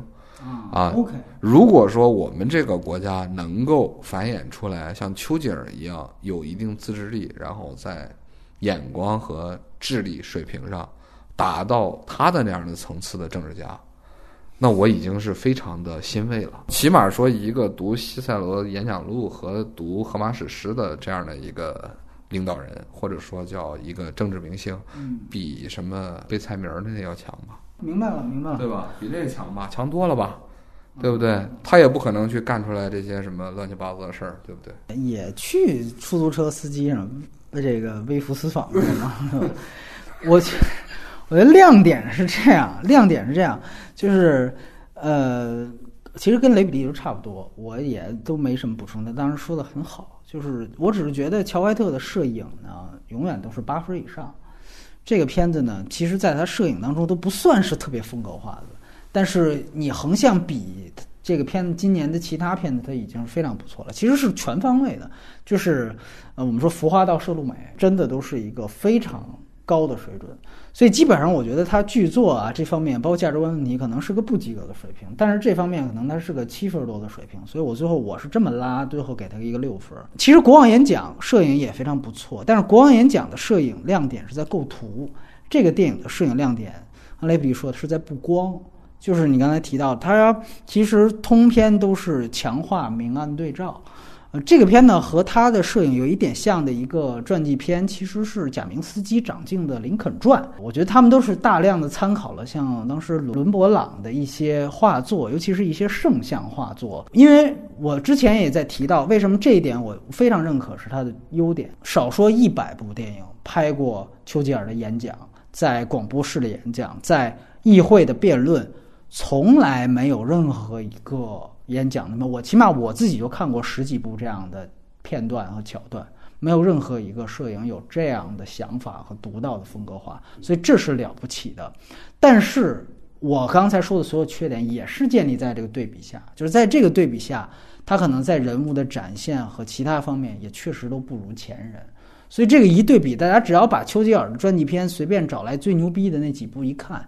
你基本上就有一个大概的明白了，这个风格化和摄影上真的是非常非常厉害的，这让很多之前的一些在文本上非常不错的电影，在相似的桥段看起来真的就是电视电影。包括另外一个举的例子，你刚才提到的广播那场，你看国王演讲也有同样的设备，同样的这个地点，都是对着 BBC 的这个设设备去录，也有红灯亮起。但是他不会做的这么疯狂。其实确实，你要说按现实，没有这种说这房间里一个灯都没有的，只是作为闪闪亮的红灯作为有源光源。但这种虚构我非常接受，这就是一种艺术化的表达。这个时候你要强调的就是红色警报拉起了，国家到了一个危急时刻。这个时候人物。文本和你的摄影风格统一在一起，这种我就非常认。还有一个镜头，我觉得特别好看的是他坐那个升降的电梯，他在一个巨大的黑色的画面上，一个小的亮块，他那种四处受敌，然后非常孤独孤绝，困在一个小框里的那个，然后一接接接近那个电梯里面的一个内景，我觉得非常好。还有那个俯拍的一个小男孩，然后看天空上的飞机，就是。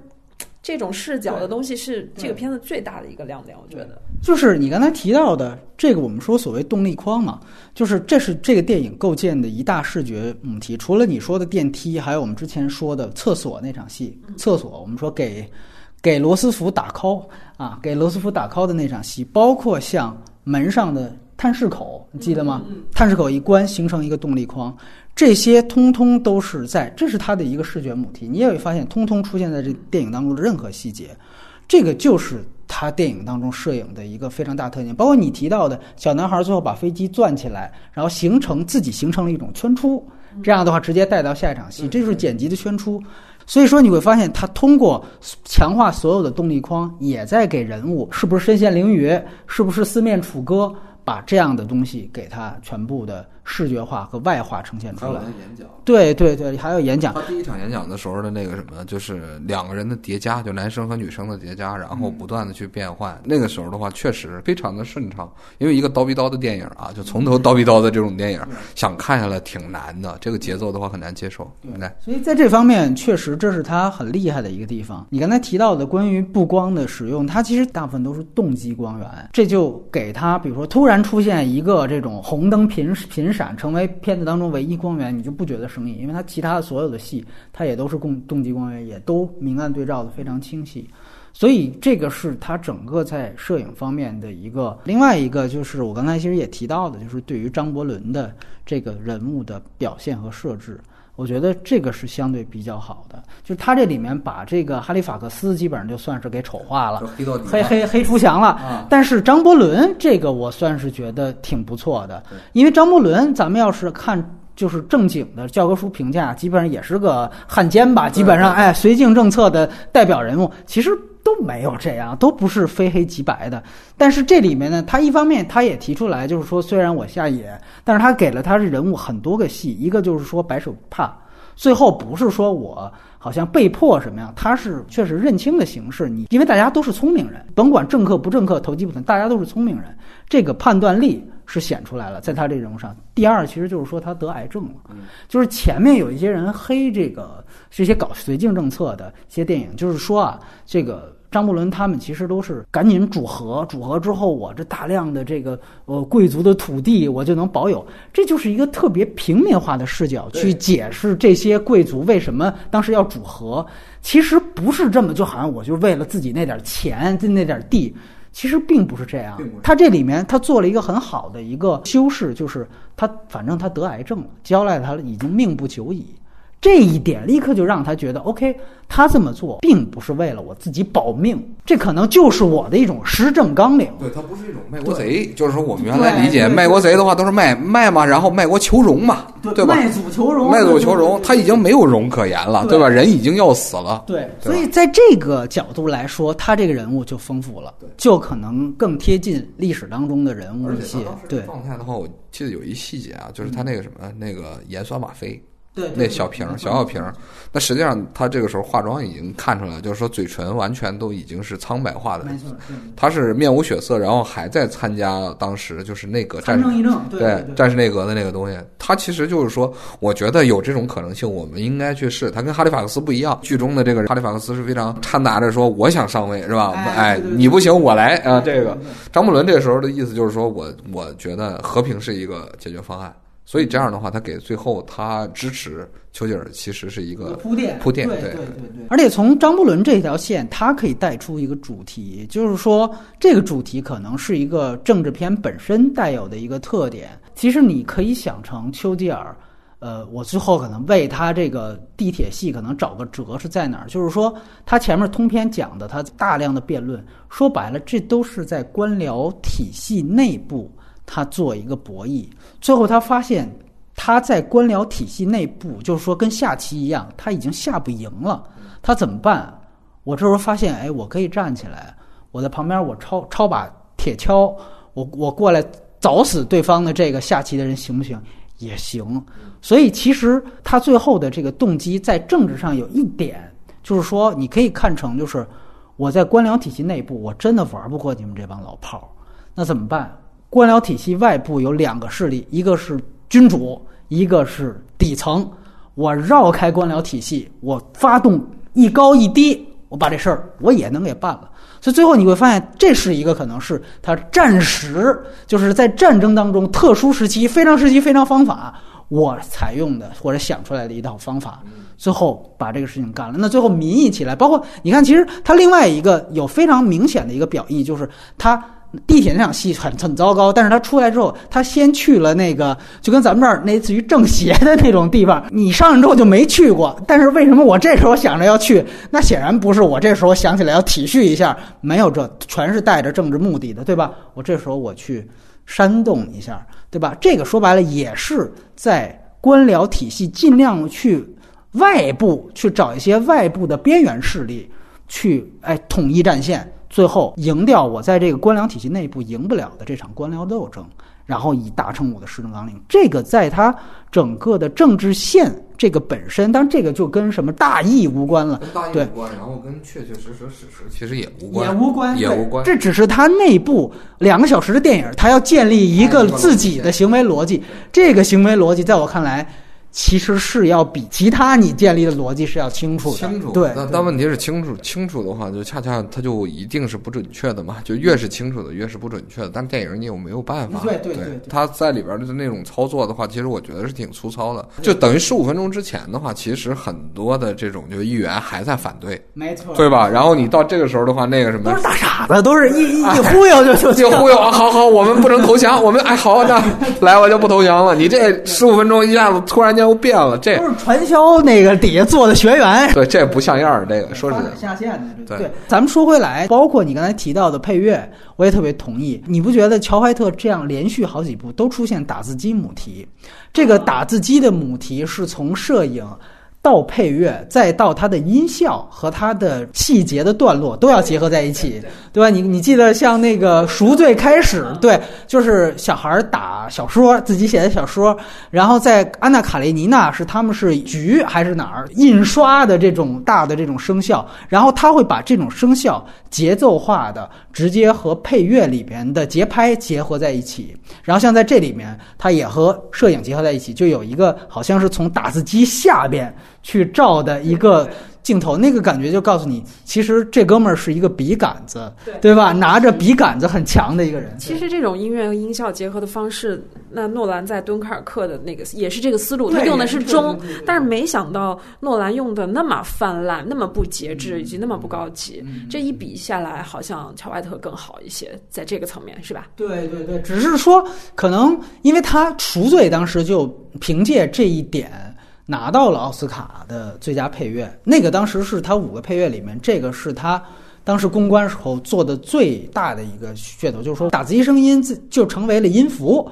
呃，所以十年之后，其实他这几年这几部戏都是这样。大家可能觉得，呃，从他的维度来讲，就跟摄影一样，他都很牛逼。对对对，所以在这方面确实是亮点，横向比较是亮点。但是其实是乔怀特一贯的水准了。对，所以我原来就是因为这些东西，我对他一直是特别特别喜欢的。然后，那我们现在继续往下聊呢，其实就是要单辟一段去聊聊这个表演。虽然三姐很谦虚，但是我觉得，呃，哪怕你在电影上啊是一个观众，观众最重要，普通观众最重要，你也可以聊一聊这个，呃，尤其你知道很多真实当中的丘吉尔的形象，聊一聊这个演员的表演吧。你这一说的话，我觉得有点赶鸭子上架。没关系，那你别听我的。就是说演的差，你没问题，来吧。不是演的是真的挺好的。完了，这 这这这演的确实是挺好的。他演的不好，我也看不下去啊。还是刚才那句话嘛，他演的不好的话，叨逼叨你怎么看下去？除了说镜头之外的话，本身他自己在里边的几次演讲的时候的那种状态，还有他当时这个情绪，他调动，他有明显的层次。完全不同，就是说他在有所谓的叫信心和没有信心的这个情况下，嗯，对吧？他的那个状态是完全不同的。然后再有他去担任这个首相之前的忐忑，嗯，那，那个时候的这个紧张的话，确实是非常的到位。那感觉的话很很不一般，当然就是说他夫人那个演员给他配戏配的也好，不同凡响。真心说，开头的话一下就被吸住了，然后往后的话，他肯定是个酒精中毒的这么一个，就有点类似于迷幻药的这么一个人。他把这个这样的人的那个状态演的是非常的到位，无论是手，还有他的那个嘴唇，他当时这个反应，还有抽烟的这个这些动作啊。这些细节抓的都特别厉害，我也 真是服了。他是怎么着去有一个原型，然后去那么做，然后再有他在车里边的镜头啊，当然这个是可能是化妆的力量。在镜头的上面看的时候的话，就是隔着车窗的时候，跟历史上的这个照片非常的像，非常的像，这点很厉害，确实确实。所以我我看不出来他有什么样的缺点。就真真心说啊，就是说整个我是对这东西的话叫无脑粉，嗯嗯嗯，对吧？从头从头粉到底啊。啊，这个是很重要。大部分人都站在你这边儿，我告诉你，来来来来来，菲利了，我觉得像他这种方法派的表演，主要还是要看演员对肢体啊、语言啊，然后包括身体各个部件的调动和运用吧。那其实想想，像加里欧德曼在这个处境下，他首先要化那么多的妆，然后有很多的贴片什么的在他的身上，那他其实最能够表达自己的，除了肢体、声音之外。那么面部最最重要的两个肌肉，一个是眼，一个眼神吧，一个是嘴唇吧。那么眼神的话，有一场戏让我觉得还挺好的，就是他得知他那女秘书的哥哥就在敦刻尔克的那个战场上，然后眼眶就有点红了，而且镜头给的特别近，一个特写是吧？又隔着一个眼镜儿，一个玻璃片儿，然后我觉得那个情绪我是有接收到的。我在辩证的想这个问题啊，是不是所有的人只要是演技在一定水平上？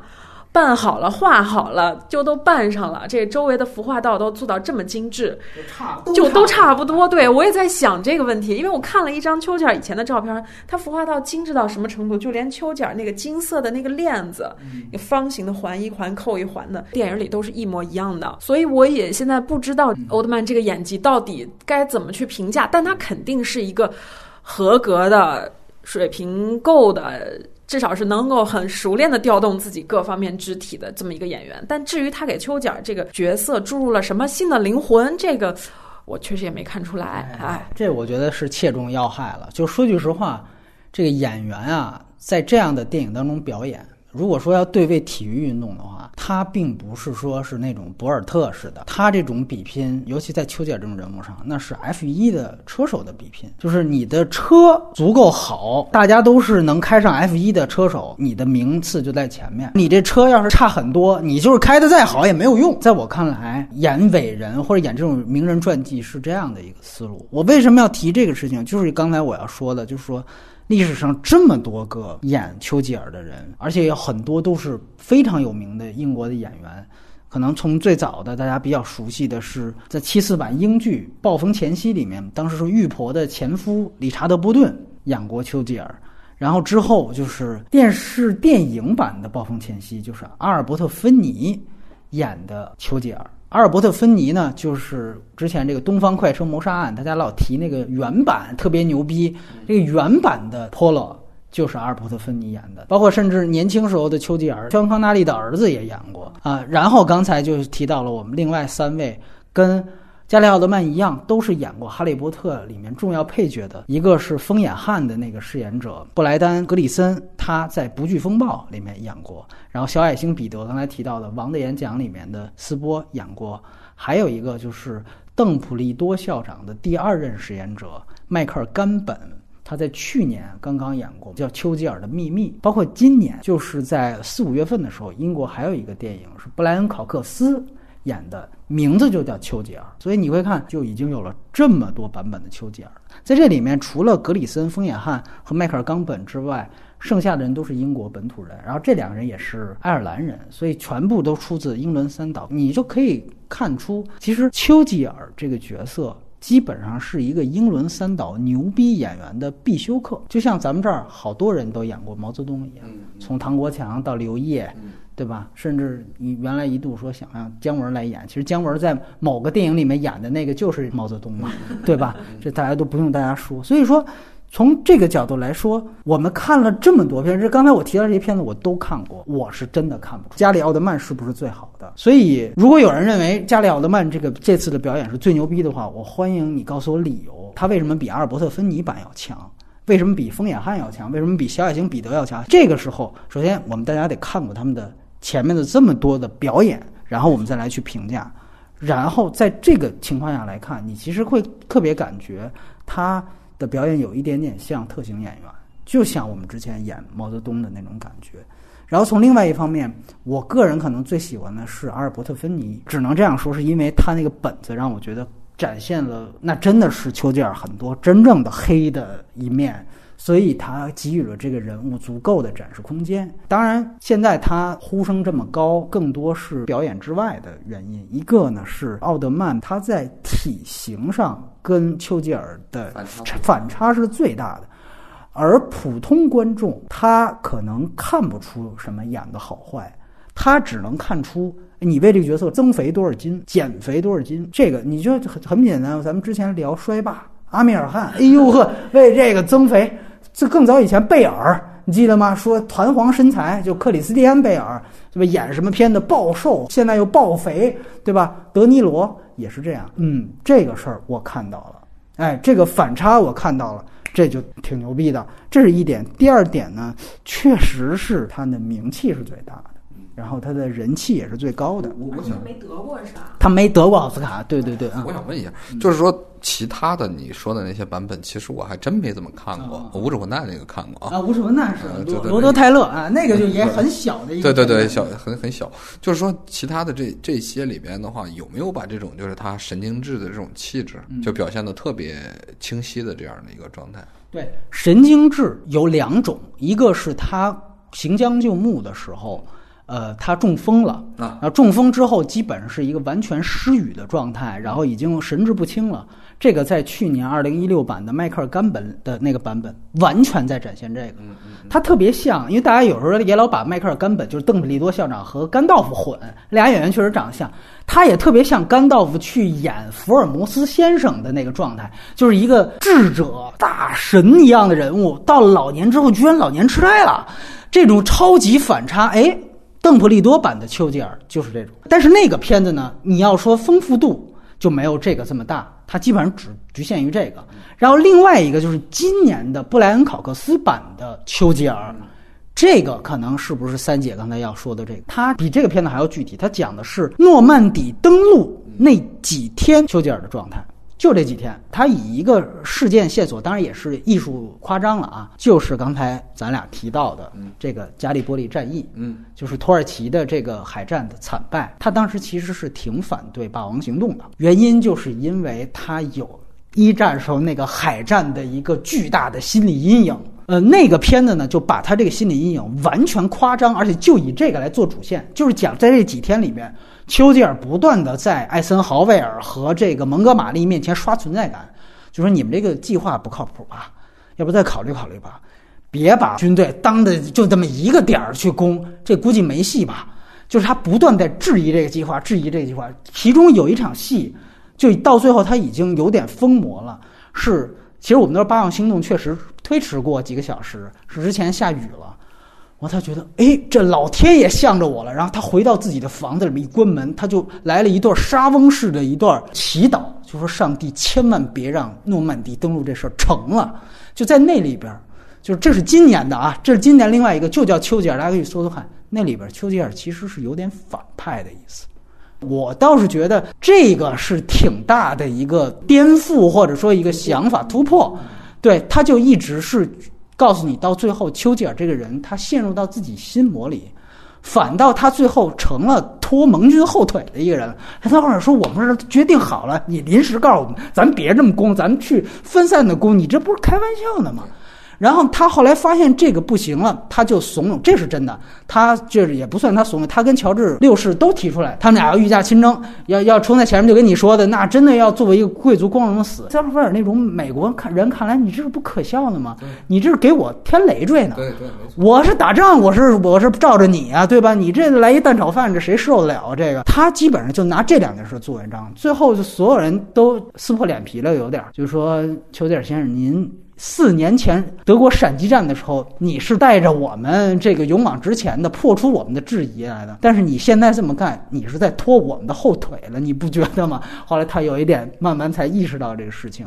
那个是布莱恩考克斯，布莱恩考克斯呢是英国非常牛逼的一个话剧演员，他在英国的戏剧界的成就相当高。其实大家可能没听说，你搜一下这首片肯定都见过。他是一个反派大师，所以他选布莱恩考克斯去演丘吉尔的时候，这就有一点点哎要突破、要颠覆的意思。那个呢就不用化妆，因为布莱恩考克斯啊，这长得形似就挺像丘吉尔，而且他由于是一个反派专业户。他在所有说这种就是类似于我打断你的时候，你不要插嘴。这种话的时候，那个气场啊，可能更强一些，就是因为他这是一个天然而来的一个东西。但是确实，丘吉尔的秘密还有今年的丘吉尔，他从丰富度上是不如加里奥德曼的这个丰富度，他就没有那么多儿女情长跟妻子的这个对话，这些上面的内容可能是阿尔伯特芬尼版更丰富一些。阿尔伯特芬尼版和风雅汉那两个版本，其实它是两个电影，是一个系列，是风暴系列。它是雷德利·斯科特和他当时还活着的弟弟叫 Scott Free 那个公司啊，他们来做的，特别有意思。他的第一部叫《接近风暴》，也叫《风暴前夕》；第二部就叫《进入风暴》，也叫《不惧风暴》啊。当然不是那个后来那个灾难片了，就是你看这是典型的时态的不一样。这两个片子是在我。看来算是丘吉尔的传记片里面文本上我最推荐的一个系列。刚才或者接下来可能会提到很多的丘吉尔的电影，但是不是都推荐？这两个片子我是最推荐的。就是如果大家觉得这一部像雷普利很多动机没有找到，然后也觉得历史可能太过复杂的话，其实我很推荐这一个系列的两个片子，因为它隔的年还挺久的。所以阿尔伯特芬尼在零九的那个不惧风暴就被换掉了，就换成了风眼汉。就是《哈利波特》里面的那个，但是事情都是接着的。接近风暴啊，讲的是他从被罢免、被放逐的状态，再到他重登海军大臣的时候就截止了。这是他的第一步。然后到第二部，实际上是一个双线交叉，讲的是他在战时和战后。其实他在战后的那一部分非常明确的提出来，丘吉尔就是一个需要靠战争才能发挥他才能的这样的一个政客。他到最后有了一番演讲，那番演讲也挺悲凉的，就是说，就我真的想再过一遍一九四零年，什么时候能再来一场大战？所以你会发现他后面有一个第一次他大选为什么失败，这是真的，他要极力的宣传。苏联的可怕，对反共，他其实他的反共点，他是要把苏联说成第三次世界大战的，然后他当时做了一个非常不好的一个比喻，那个比喻造成了他演讲的一个重大失策，导致了他失去民心。他就是说，现在工党的某些社会主义的福利政策，就是要把英国重新带回盖世太保治下的欧洲。他做了这么一个对比。这个对比，当时在电影里面，他妻子就极力说：“你千万别这么说。现在大家刚结束二战，没有人愿意听你这样去说。”但是他当时觉得我那我已经是个超牛逼的演讲，我说什么大家听什么。结果到那一场真不是，所以我觉得特别可惜在哪儿，就是《至暗时刻》这么牛逼的摄影和服化道这一套的摄影风格。如果带到他最后那场演讲去，就是他竞选失败的那场演讲去，这是最牛逼的。这个才体现一个个人的，这时候就是他个人的这种贵族式的想法和国家已经分裂了。但是在这个时候，他个人那点点坚持也是一个人物的弧光的一部分。我这个片子最后啊，他不是说用地铁的那个结束，而是说你刚才说的这个场景来结束。哎，就是说我从战争的开始到战争的结束，到你不被需要了，不被需要了。哎，这个时候的话，其实这种就是反差和冲击都很强，而且他是一个代见贵族，就你刚才说的那个。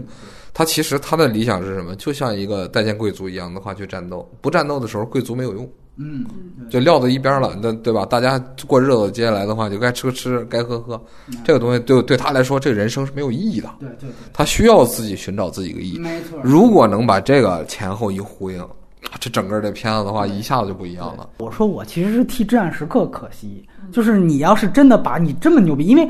不惧风暴那个确实，斯科特他们那个公司是小公司，他们监制的东西，那钱经费各种，像你刚才提着一个链子都这么精，那完全没有，那完全就只能推脸演技，因为其他地儿都不敢太照啊，就露怯了。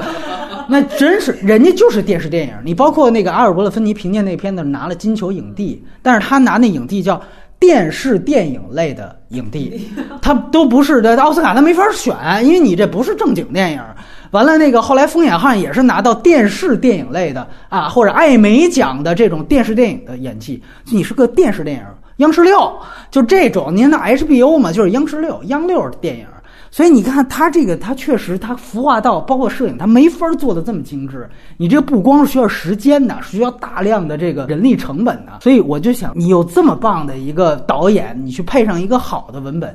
这个可能是一个更牛逼的一个一个效果，所以这是我特替他遗憾的一个啊。我补充一个关于表演上的，说到这个人扮上以后怎么样去评价一个人的演技，我觉得可以提供一个参照系，就是去年我们俩吹了好几轮那个片子叫《脑残粉儿》，他他一个人演两个人物，不仅扮上，后期还有特效的处理，在那种情况下，人物是沙鲁克汗，人物是怎么传达情绪，而且两个人还有对手戏，又合理，然后又要跟摄影方面去调度，那我觉得那个是参照系，你可以把加。刘德曼的这个表演跟那个去去去看一下，能不能拓宽一个这种理解表演的这么一个维度？呃，沙鲁克汗他是一个人分饰两角嘛，我只能说，因为他是一个虚构的角色，因为这个是一个真实的人物，而且尤其这个片子，我们也强调了，他其实是一个还是以正统的塑造丘吉尔为主，所以对他表演成不成，很大一部分取决于他有没有满足大众对这个人物的需求和期期待。对，可能呼声在于就是满足了。what 对，但是跟他的演技有没有关系，那是要重新评估的。没错，没错。所以这方面，我确实，因为就像刚才三姐最早提到的，他大舌头、吐字不清这种，这些演员学的都很好。你甚至像迈克尔·甘本那种，那你要老年痴呆流了口水这种状态。那你说，而且很多年龄跨度大，比加里奥德曼要大。对，加里奥德曼其实他差不多五十多岁，这是差不多的，十岁上下吧。这种，但是里面真的不乏有些演员，他的可能年龄跨度会更大一些。在一个和加里奥德曼之前的表演方式和既定的印象。当然，这里我再多说一，为什么说阿尔伯特芬尼，我个人是最喜欢的。他因为之前演的是《风暴前夕》第一场戏，刚才我们说过了，就是上来骂甘地这个那个。他那个时候表达的是什么？他在议会里边，他在那骂，然后后面一拉远，寥寥无几的人，就跟那个控场电影似的，然后大家该干嘛干嘛，哎，那种，完了就他一直在那亢奋。结果所有人就那意思，就是你已经过气了。你丘吉尔那时候已经过气，因为确实他一战之后，他海军大臣被罢免之后就是这样一个状态。这个开始又表达的是一个现在看根本就是一个不符合历史政治说阻拦这个印度自治，然后这样说的一些说法，全方位的是一个黑点。他后来讲的一个事儿是什么？这可能是确实是一个公案啊。他当时已经被逐出权力中心，他是没有资格去看。最绝密的那个档案的，然后那个最绝密的外交档案，其实当时勘察了很多希特勒纳粹开始掌权之后秘密建造军工的一些大数据，说白了就是现在的已经是大数据。那些档案是当时有一个底下的人发现了这个数据，然后说咱们得注意到这个点啊！我在民众没人认识我，哎，咱们要不然找丘吉尔吧？就这么着联系了丘吉尔。丘吉尔说：“那你得把这数据带到我面前让我看。”所以这个时候，那个小职员被他拉进了他的圈子，然后一直就给他偷偷的把绝密档案偷出来。他还自我就致敬了一下，就是在街头的时候说。你看咱俩这行为像不像阿加莎的小说情节？因为阿尔多芬尼是大侦探波罗嘛，哎，这是给他自己演员的一个一个加。他通过不断的这条其实是很黑暗的一个线，掌握了大量纳粹数据，然后他拿着这些料去议会开始一次次的说：“你看我这儿有这个料那个料。”保守派那边都惊了，说他哪来的料？然后慢慢的，民众和这个两党议员才是注意到这件事情。等他真正开始。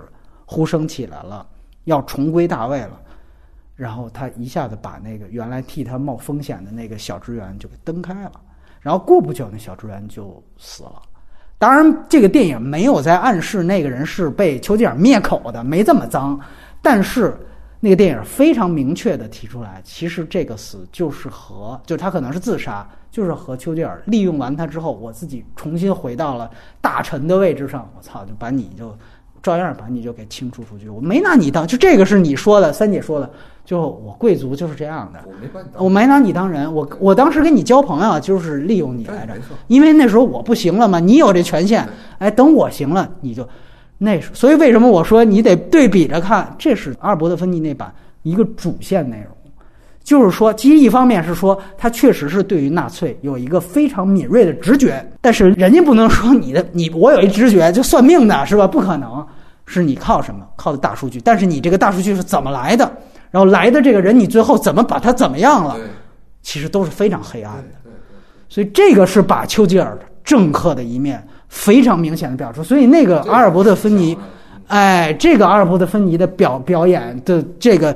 层次感自然就更丰富。另外一方面，他那里面也展示了他跟他妻子，那就不是打情骂俏了，也是有一个非常，你看应该也是一真实当中他生活的一部分，就是他妻子有四个月是去跟着另外一个很有名的冒险家，就跟好像是《迷失在城》的故事一样，去那个菲律宾那边去抓蜥蜴去了，说去抓龙，这是原来那个大航海时期后遗症啊，都是这种去抓龙去了。完了之后就离开丘吉尔了。丘吉尔说：“我直觉一向很准，不只是对希特勒的判断。”还有对女人的判断，我觉得他跟那冒险家一定是有事儿的。后来他就跟他妻子的回来就摊牌，到底跟大家是不是有事儿？然后妻子其实就承认了，有点那个承认的意思。然后他在那一刹那一下子其实就马上缩回一个，他就是巨婴。我们知道这种领领导人都是巨婴嘛，你让人说跟川普像，其实都是巨婴的特点特别像。一下那个表情就回到了一个小孩子的状态，他的他的配戏的那个他的夫人也演得很好，就是这时候马上就不是你的妻子，就像一个妈妈一样，就是哎呀好了好了，我终究还是不可能离开你跟他走的，对吧？这只是一个四个月的一个段落而已。就在那一刹那，这其实已经超出了加里奥德曼这一版打情骂 哎打打情骂俏，那是真的出了事儿。然后你然后在那一刹那，我觉得他牛逼在哪儿？就你后来回去想。阿尔伯特·芬尼传递的这丘吉尔，你不知道这是他真的被他妻子的这个婚外情就立刻就让他退行成了一个巨婴，还是他是一种更高超的政治的演技用在了跟他妻子上？就是我装出一个可怜的样子，然后我把这个婚姻给挽救回来。就是他已经到了一个假作真实、真亦假的一个境界了。就我在演一个特别能演的一个人。就这种感觉，在阿尔伯特·芬尼那一版里面是相当到位的。但是我还强调一遍，我不能说是因为加里奥曼不如他，而是那个文本摆在那儿了。对，那个都是复杂。对，那个复杂度，个人史上比你复杂，然后政治的这个惊悚度上比你要厉害，所以。他那个斯科特监制的那个东西，确实是他在这个文本上下的功夫是非常大的。对对对，对对对。所以，如果大家觉得就是好像这个是不是最好的，他我很难说他是最好的丘吉尔。我们这话锋一转，我们来聊聊这个乔怀特之前的片子，因为毕竟也算是一个英国名导。呃，我看你好像之前还又又看了一遍这个《赎罪》，是吧？实际上，我看过他之前那个《傲慢与偏见》和《安娜·卡列尼娜》，甚至对这两部片子里面的一些场景啊什么都没有什么深刻的印象，没给我留下深刻的印象。对，《赎罪》是上次我们聊敦刻尔克的时候又翻起来，然后翻到这个视线以内，然后呃，最近补看了《汉娜》。我其实觉得在这个主题和这个一贯的叙事的方式上，它没有什么特别。进步，或者说特别强烈的作者性，一以贯之的就是他那个炫技式的长镜头做的确实太好了，他能把长镜头做到这种移步换景的这种，然后再一个就是他对音乐的运用，包括声效的运用，我觉得在视听上他是有特色的，但是我觉得作者性上。还不如雷德利·斯科特呢。我们当时如果按照那个说法的话，汉娜这个片子挺有意思的，是他想在类型上有所突破，是一个很很尴尬的一个一个东西。但那个片子中间有一个很漂亮的一个长镜头加打斗的动作。然后还有个别视觉上面也是有亮点的，但也仅此而已。我个人是对它是这样的一个评价，可能相对比较好一点的就是《赎罪》和《至暗时刻》吧。相对视听上面，然后技术上面更成熟的肯定是《至暗时刻》。论故事，我觉得《赎罪》那个故事也并不是一个讲的非常好的故事。当然，还有另外一个片子是《独奏者》，是罗伯特·唐尼和杰米·福克斯。对，我不知道你你记不记得？对，那个是一个真人传记了，算是。他是讲的马友友的一个同学，他也是神经有点不太正常。那个片子倒是挺反类型的，到最后他也没办法走入正常生活。我确实看过这个片子，但是也确实没给我留下什么深刻的印象。当时看这个片子是冲杰米·福克斯，他那时候刚演完，对，演完《Richards》，然后又是跟音乐相关的，然后我当时是出于这个目的看的。你你刚才提我才反应过来，确实是看过啊。就是你看，其实那个片子也是小。罗伯特·唐尼试图帮助一个有问题的人去成长，这感觉好多冲奥片儿也都是这个套路。就是我不得不说，乔埃特在这方面他的功利心有点太强了。当初我们做敦刻尔克的时候，我是专门去看了那个《赎罪》里面的那个长镜头。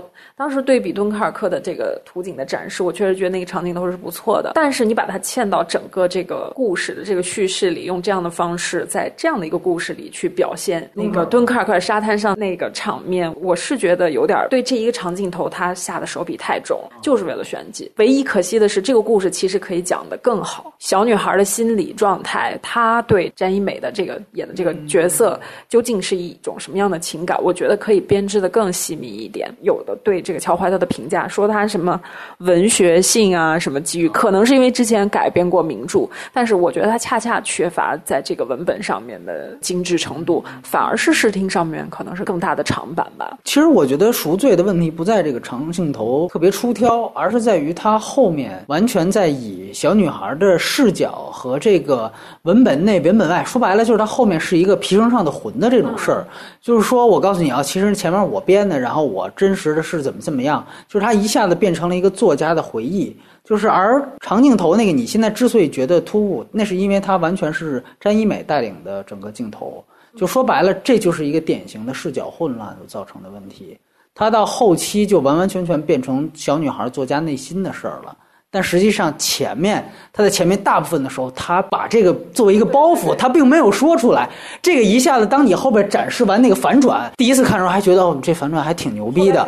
但是其实你再回去看东刻刻长镜头，这跟这事儿好像就关系不大了。这好像就是你吐槽《至暗时刻》也是。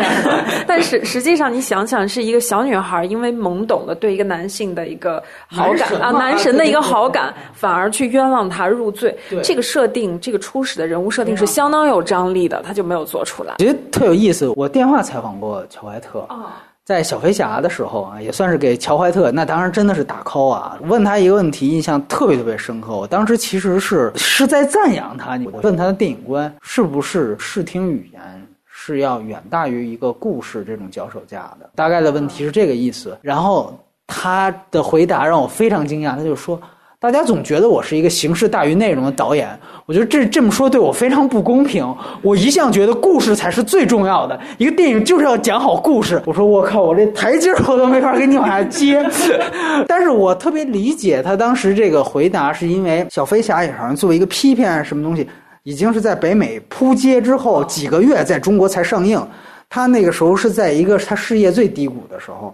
然后我问他下一步计划是不是至暗时刻什么的，他就说不，我下一步是要陪我家人，我要休息一两年了，我觉得我太累了什么这的，就他是一个很失落的一个情况，所以他可能我估计是不是看了太多恶评。上次不是你和那个张瑞是吧？我们一块聊敦刻尔克的时候，然后包括我们上次聊那个疫情的时候，都说雷德利·斯科特其实是一个作者性不强的导演，他是一个国师啊，生意毛这种。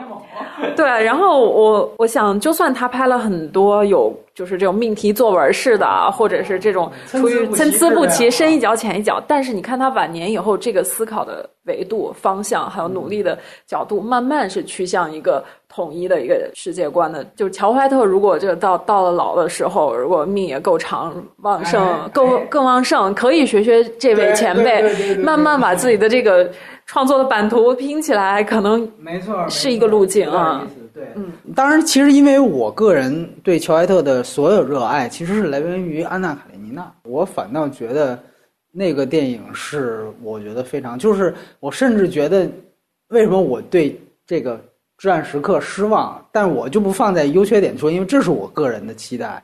我甚至觉得你完全可以像安娜·卡列尼娜去那样去拍丘吉尔啊，你就说这就是一个演出。加里奥德曼登场，这是一实验造景，然后你就开始演吧。说白了，就是我现在还在看一个一点零的传记片拍法，让我觉得非常惊讶。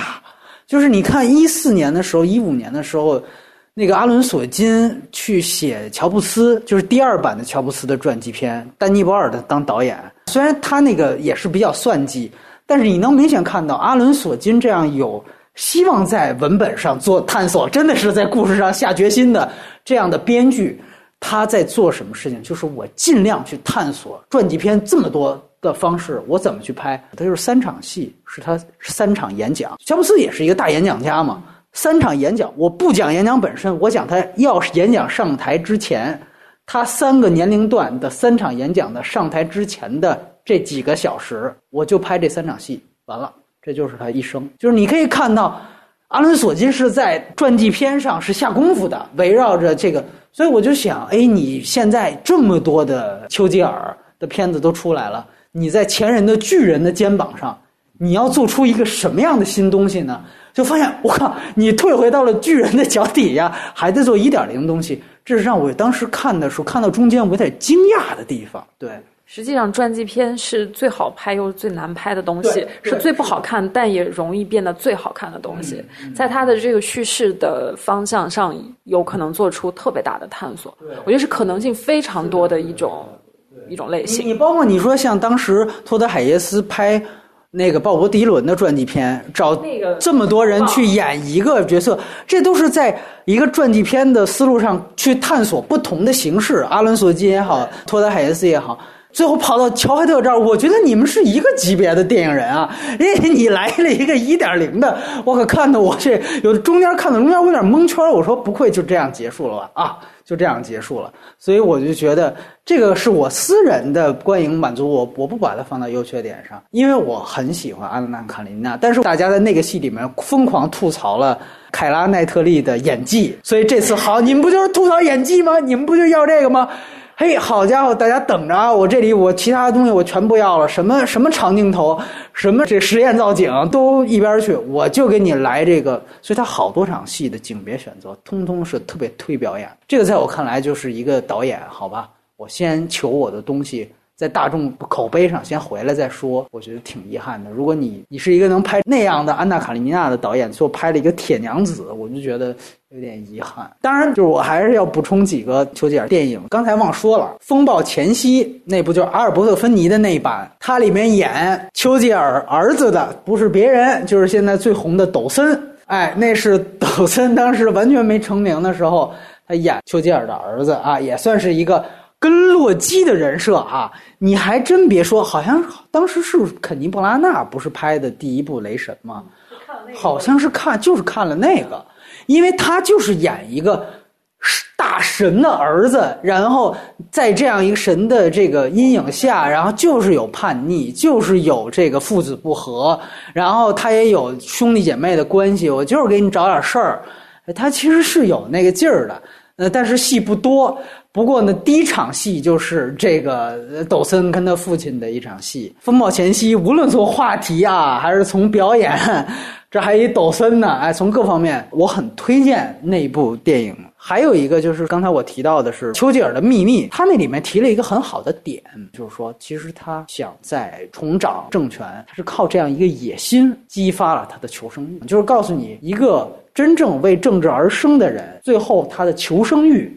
也是放在这儿，当然就是像这些所有的片子，包括像我们之前提到的更早的一个叫做《战争与冒险》，那个片子是理查·阿滕伯勒拍的。这个人是《甘地传》的导演，他也是一个二战片的专业户。他之前还拍过另外一个片子叫《遥远的桥》，哎，那个是很有名的一个经典的二战的片子，讲的是市场花园行动的失败。因为《战争与冒险》。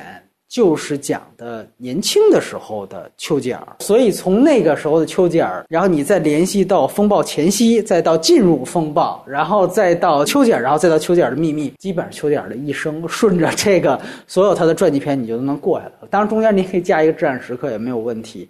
然后从另外一方面，我就会想，说如果乔怀特要是再这么拍下去。要没有点长进的话，他可能历史地位连理查德·阿滕伯勒都赶不上。毕竟那位当时还凭借《甘地传》从斯皮尔伯格手里真正抢了一个奥斯卡下来。其实啊，我倒是想到一个片子可以做对标，但我觉得真的是比《战士》更好，就是希特勒的最后十日，也叫《帝国的毁灭》。那个片子啊，就是被后来这个弹幕视频玩坏了。中间有一段这个希特勒元首的愤怒。啊，从河北省来，我那是相当牛逼。你看过，你有印象是吗？啊，你包括你记得最后就是说，那个希特勒的那个，他也是有他的秘书，就女秘书活下来了，从苏联红军的一堆他妈那种色狼的眼神当中穿过去。我操，那个当时做的确实从头到尾的压抑，就是你觉得先出狼窝又进虎穴，那真是狼堡啊。真的是那种感觉，就是基本上模糊掉了所谓的正确正义观。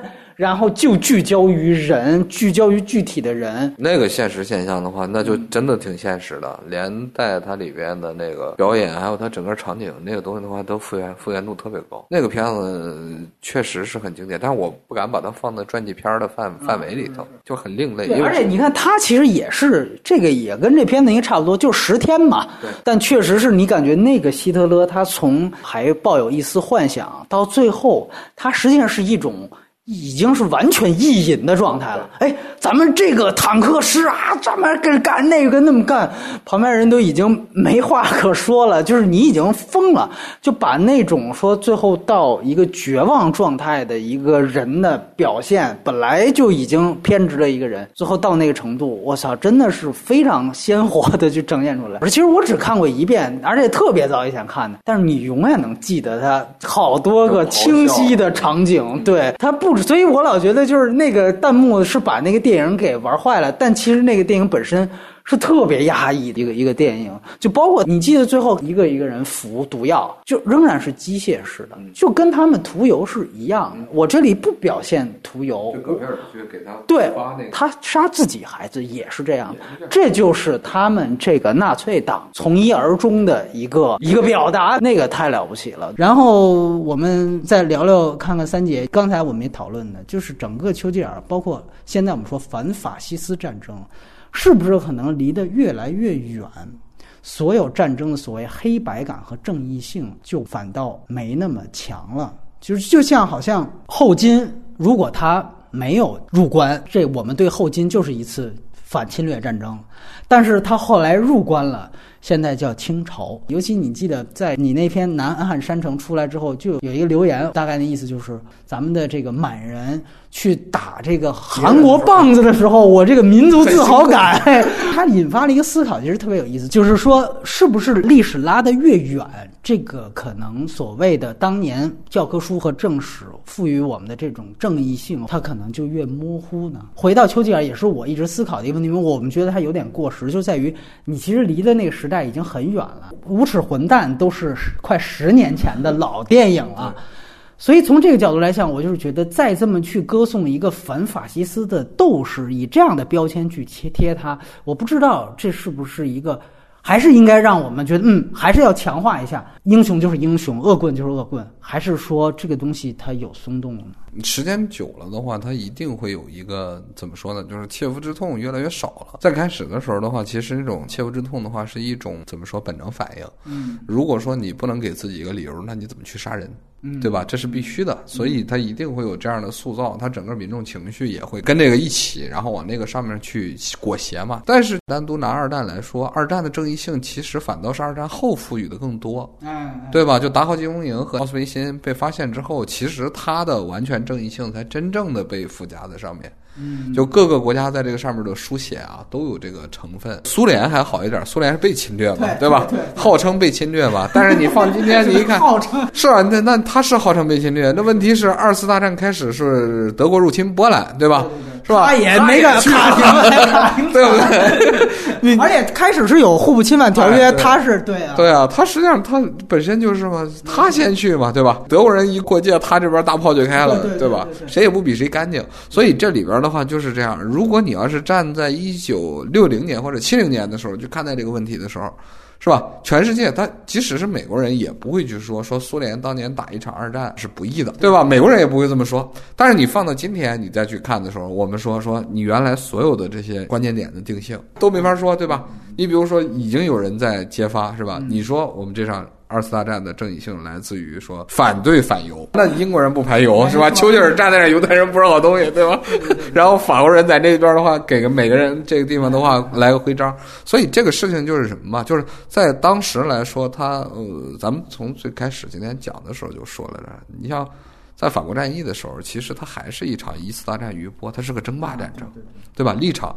阵营战争、争霸战争，但是到了后来的时候，就是说，当炸弹落到他的头上的时候的话，这个东西就变了。嗯，对吧？你毕竟说不是说我打到德国去了，然后你轰我是吧？是是你跑到英国来炸我来了，所以他情绪是这样的。我是觉得是说你刚才说的那个问题，其实跟这个两个之间关联并不是特别大，就是正义性。你你说的那是个立场问题，其实这个立场并不重要，最重要的是什么呢？最重要的是说所谓叫大国民心态。今天的英国是没有大国民心态的。他已经开始减退了，咱们看这次是吧？他已经这个东西的话，逐步的就要消减掉了。而另一方面来说，像中国的话，中国是从段祺瑞、北洋的那一群老北洋的领袖人物都下台了，这个时候就没有大国民心态了。因为即使是放在段祺瑞身上，就是段祺瑞、吴佩孚这些人，你知道吗？他们都有一种非常强烈的感觉，说日本算什么啊？说日本不算什么，说我们这个国家只不过就是这两年倒霉，是吧？我蹦起来以后的话，我轻轻就是一挥手就把你干死了。所以他们在这个上面是这种这种心理状态。清朝的那些精英的话，你像袁世凯也是这个态度。但是往后往后来的所有的中国人，他都不是这样的，是真怂了啊，是真怂了。就包括现在，凡是在那地方说说满人去去打棒子，然后你都能兴奋的那个，那你是什么玩意儿？那。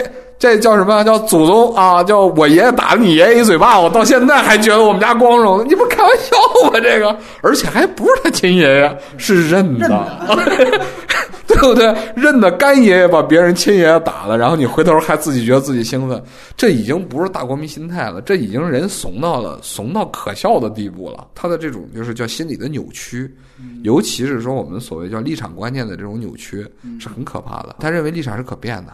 我当时为什么说这个例子？他不就是说这样？因为他已经变成清朝了，是，所以他就已经成为中华文明的一部分了。但是棒子毕竟现在不还萨德呢吗？他的逻辑是在这儿。不是这话说的就挺有意思啊！你看，咱这么说啊，棒子当时啊，不是别棒子，那李朝当时是明朝的属国，对对对。然后那什么呢？被认来的干爹摁的你们家人打了一顿，打完了之后的话，你说我很兴奋呐，这里边已经很很诡异了，他整个逻辑关系已经完全混乱了。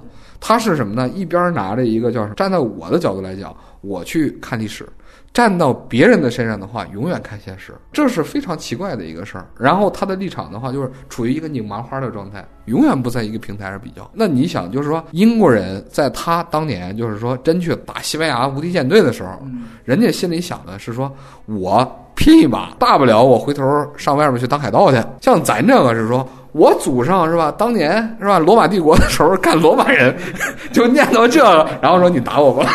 这 这什么玩意儿？这是这，我觉得问题其实就在于这种麻花式的这个价值和立场观念，因为你已经没有所谓叫什么叫认同内核了。另外一个事儿就是敦刻尔克上映的时候，因为这都是一脉，不是有一个周小平，当年是受到这个呃咱们总书记这哎哎呦哎呦，哦对，他媳妇儿哎呦这说不清楚这事，就是反正有这么一篇文章，有这么一个一个文章哎一个说法，我操，这个敦刻尔克当时。是耽误了，是那个将军歼灭了我们多少远征军，也不知道怎么着。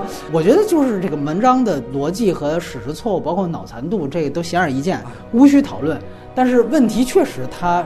还真的挺有受众的，而且确实带了一波节奏。包括刘三姐所在凤凰网底下那个评论，我也看了，大部分还都是力挺的啊。你觉得这个思潮也是？包括其实我估计《至暗时刻》出来也是，还是会有的。《至暗时刻》的话，我觉得有可能，因为什么？因为他会就比如说放说丘吉尔当年在缅甸，哎，对对啊，对吧？断绝滇缅公路嘛，然后印度啊什么不给那个国民政府物资啊什么之类的。冷冷落蒋介石在那开罗还是哪儿？哎，没错没错。有的时候吧，你就发现特别好玩。他的心态呢，这个话反正有点难听啊，就非常农民化。就是说，我们家这一亩三分地儿，然后往外的话，这是什么？这是我们村的。然后再往外的话，这是我们乡的。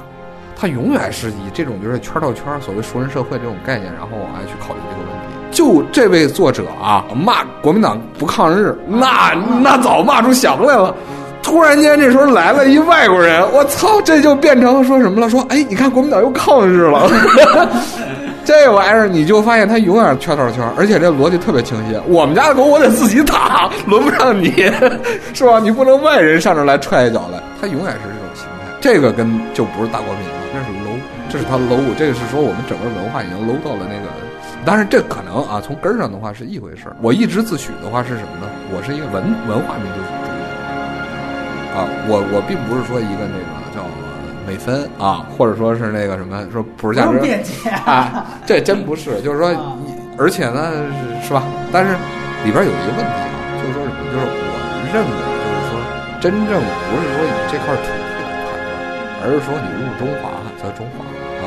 如果说你本身脑子里边装的那些东西是这坨石头，你像刚才说的那些东西啊，你根本不配他没有智力，你知道吗？他他连人都不一定算。他在考虑这些问题的时候的话，他完全是非理性的，他在拿一种就是特别奇怪的那个逻辑，然后去判断周围的所有的事情。你像我的那个公众号底下的评论，经常有这个，突然间就开始来了啊！你这个东西，这个是吧？是不是有影射？我心想，这这国家感情您开的是吧？这这这这买卖，再说我写的古代史，您这个怎么那么大的那个叫政治敏感度是吧？你看着一篇汉朝的文章，你就能从里边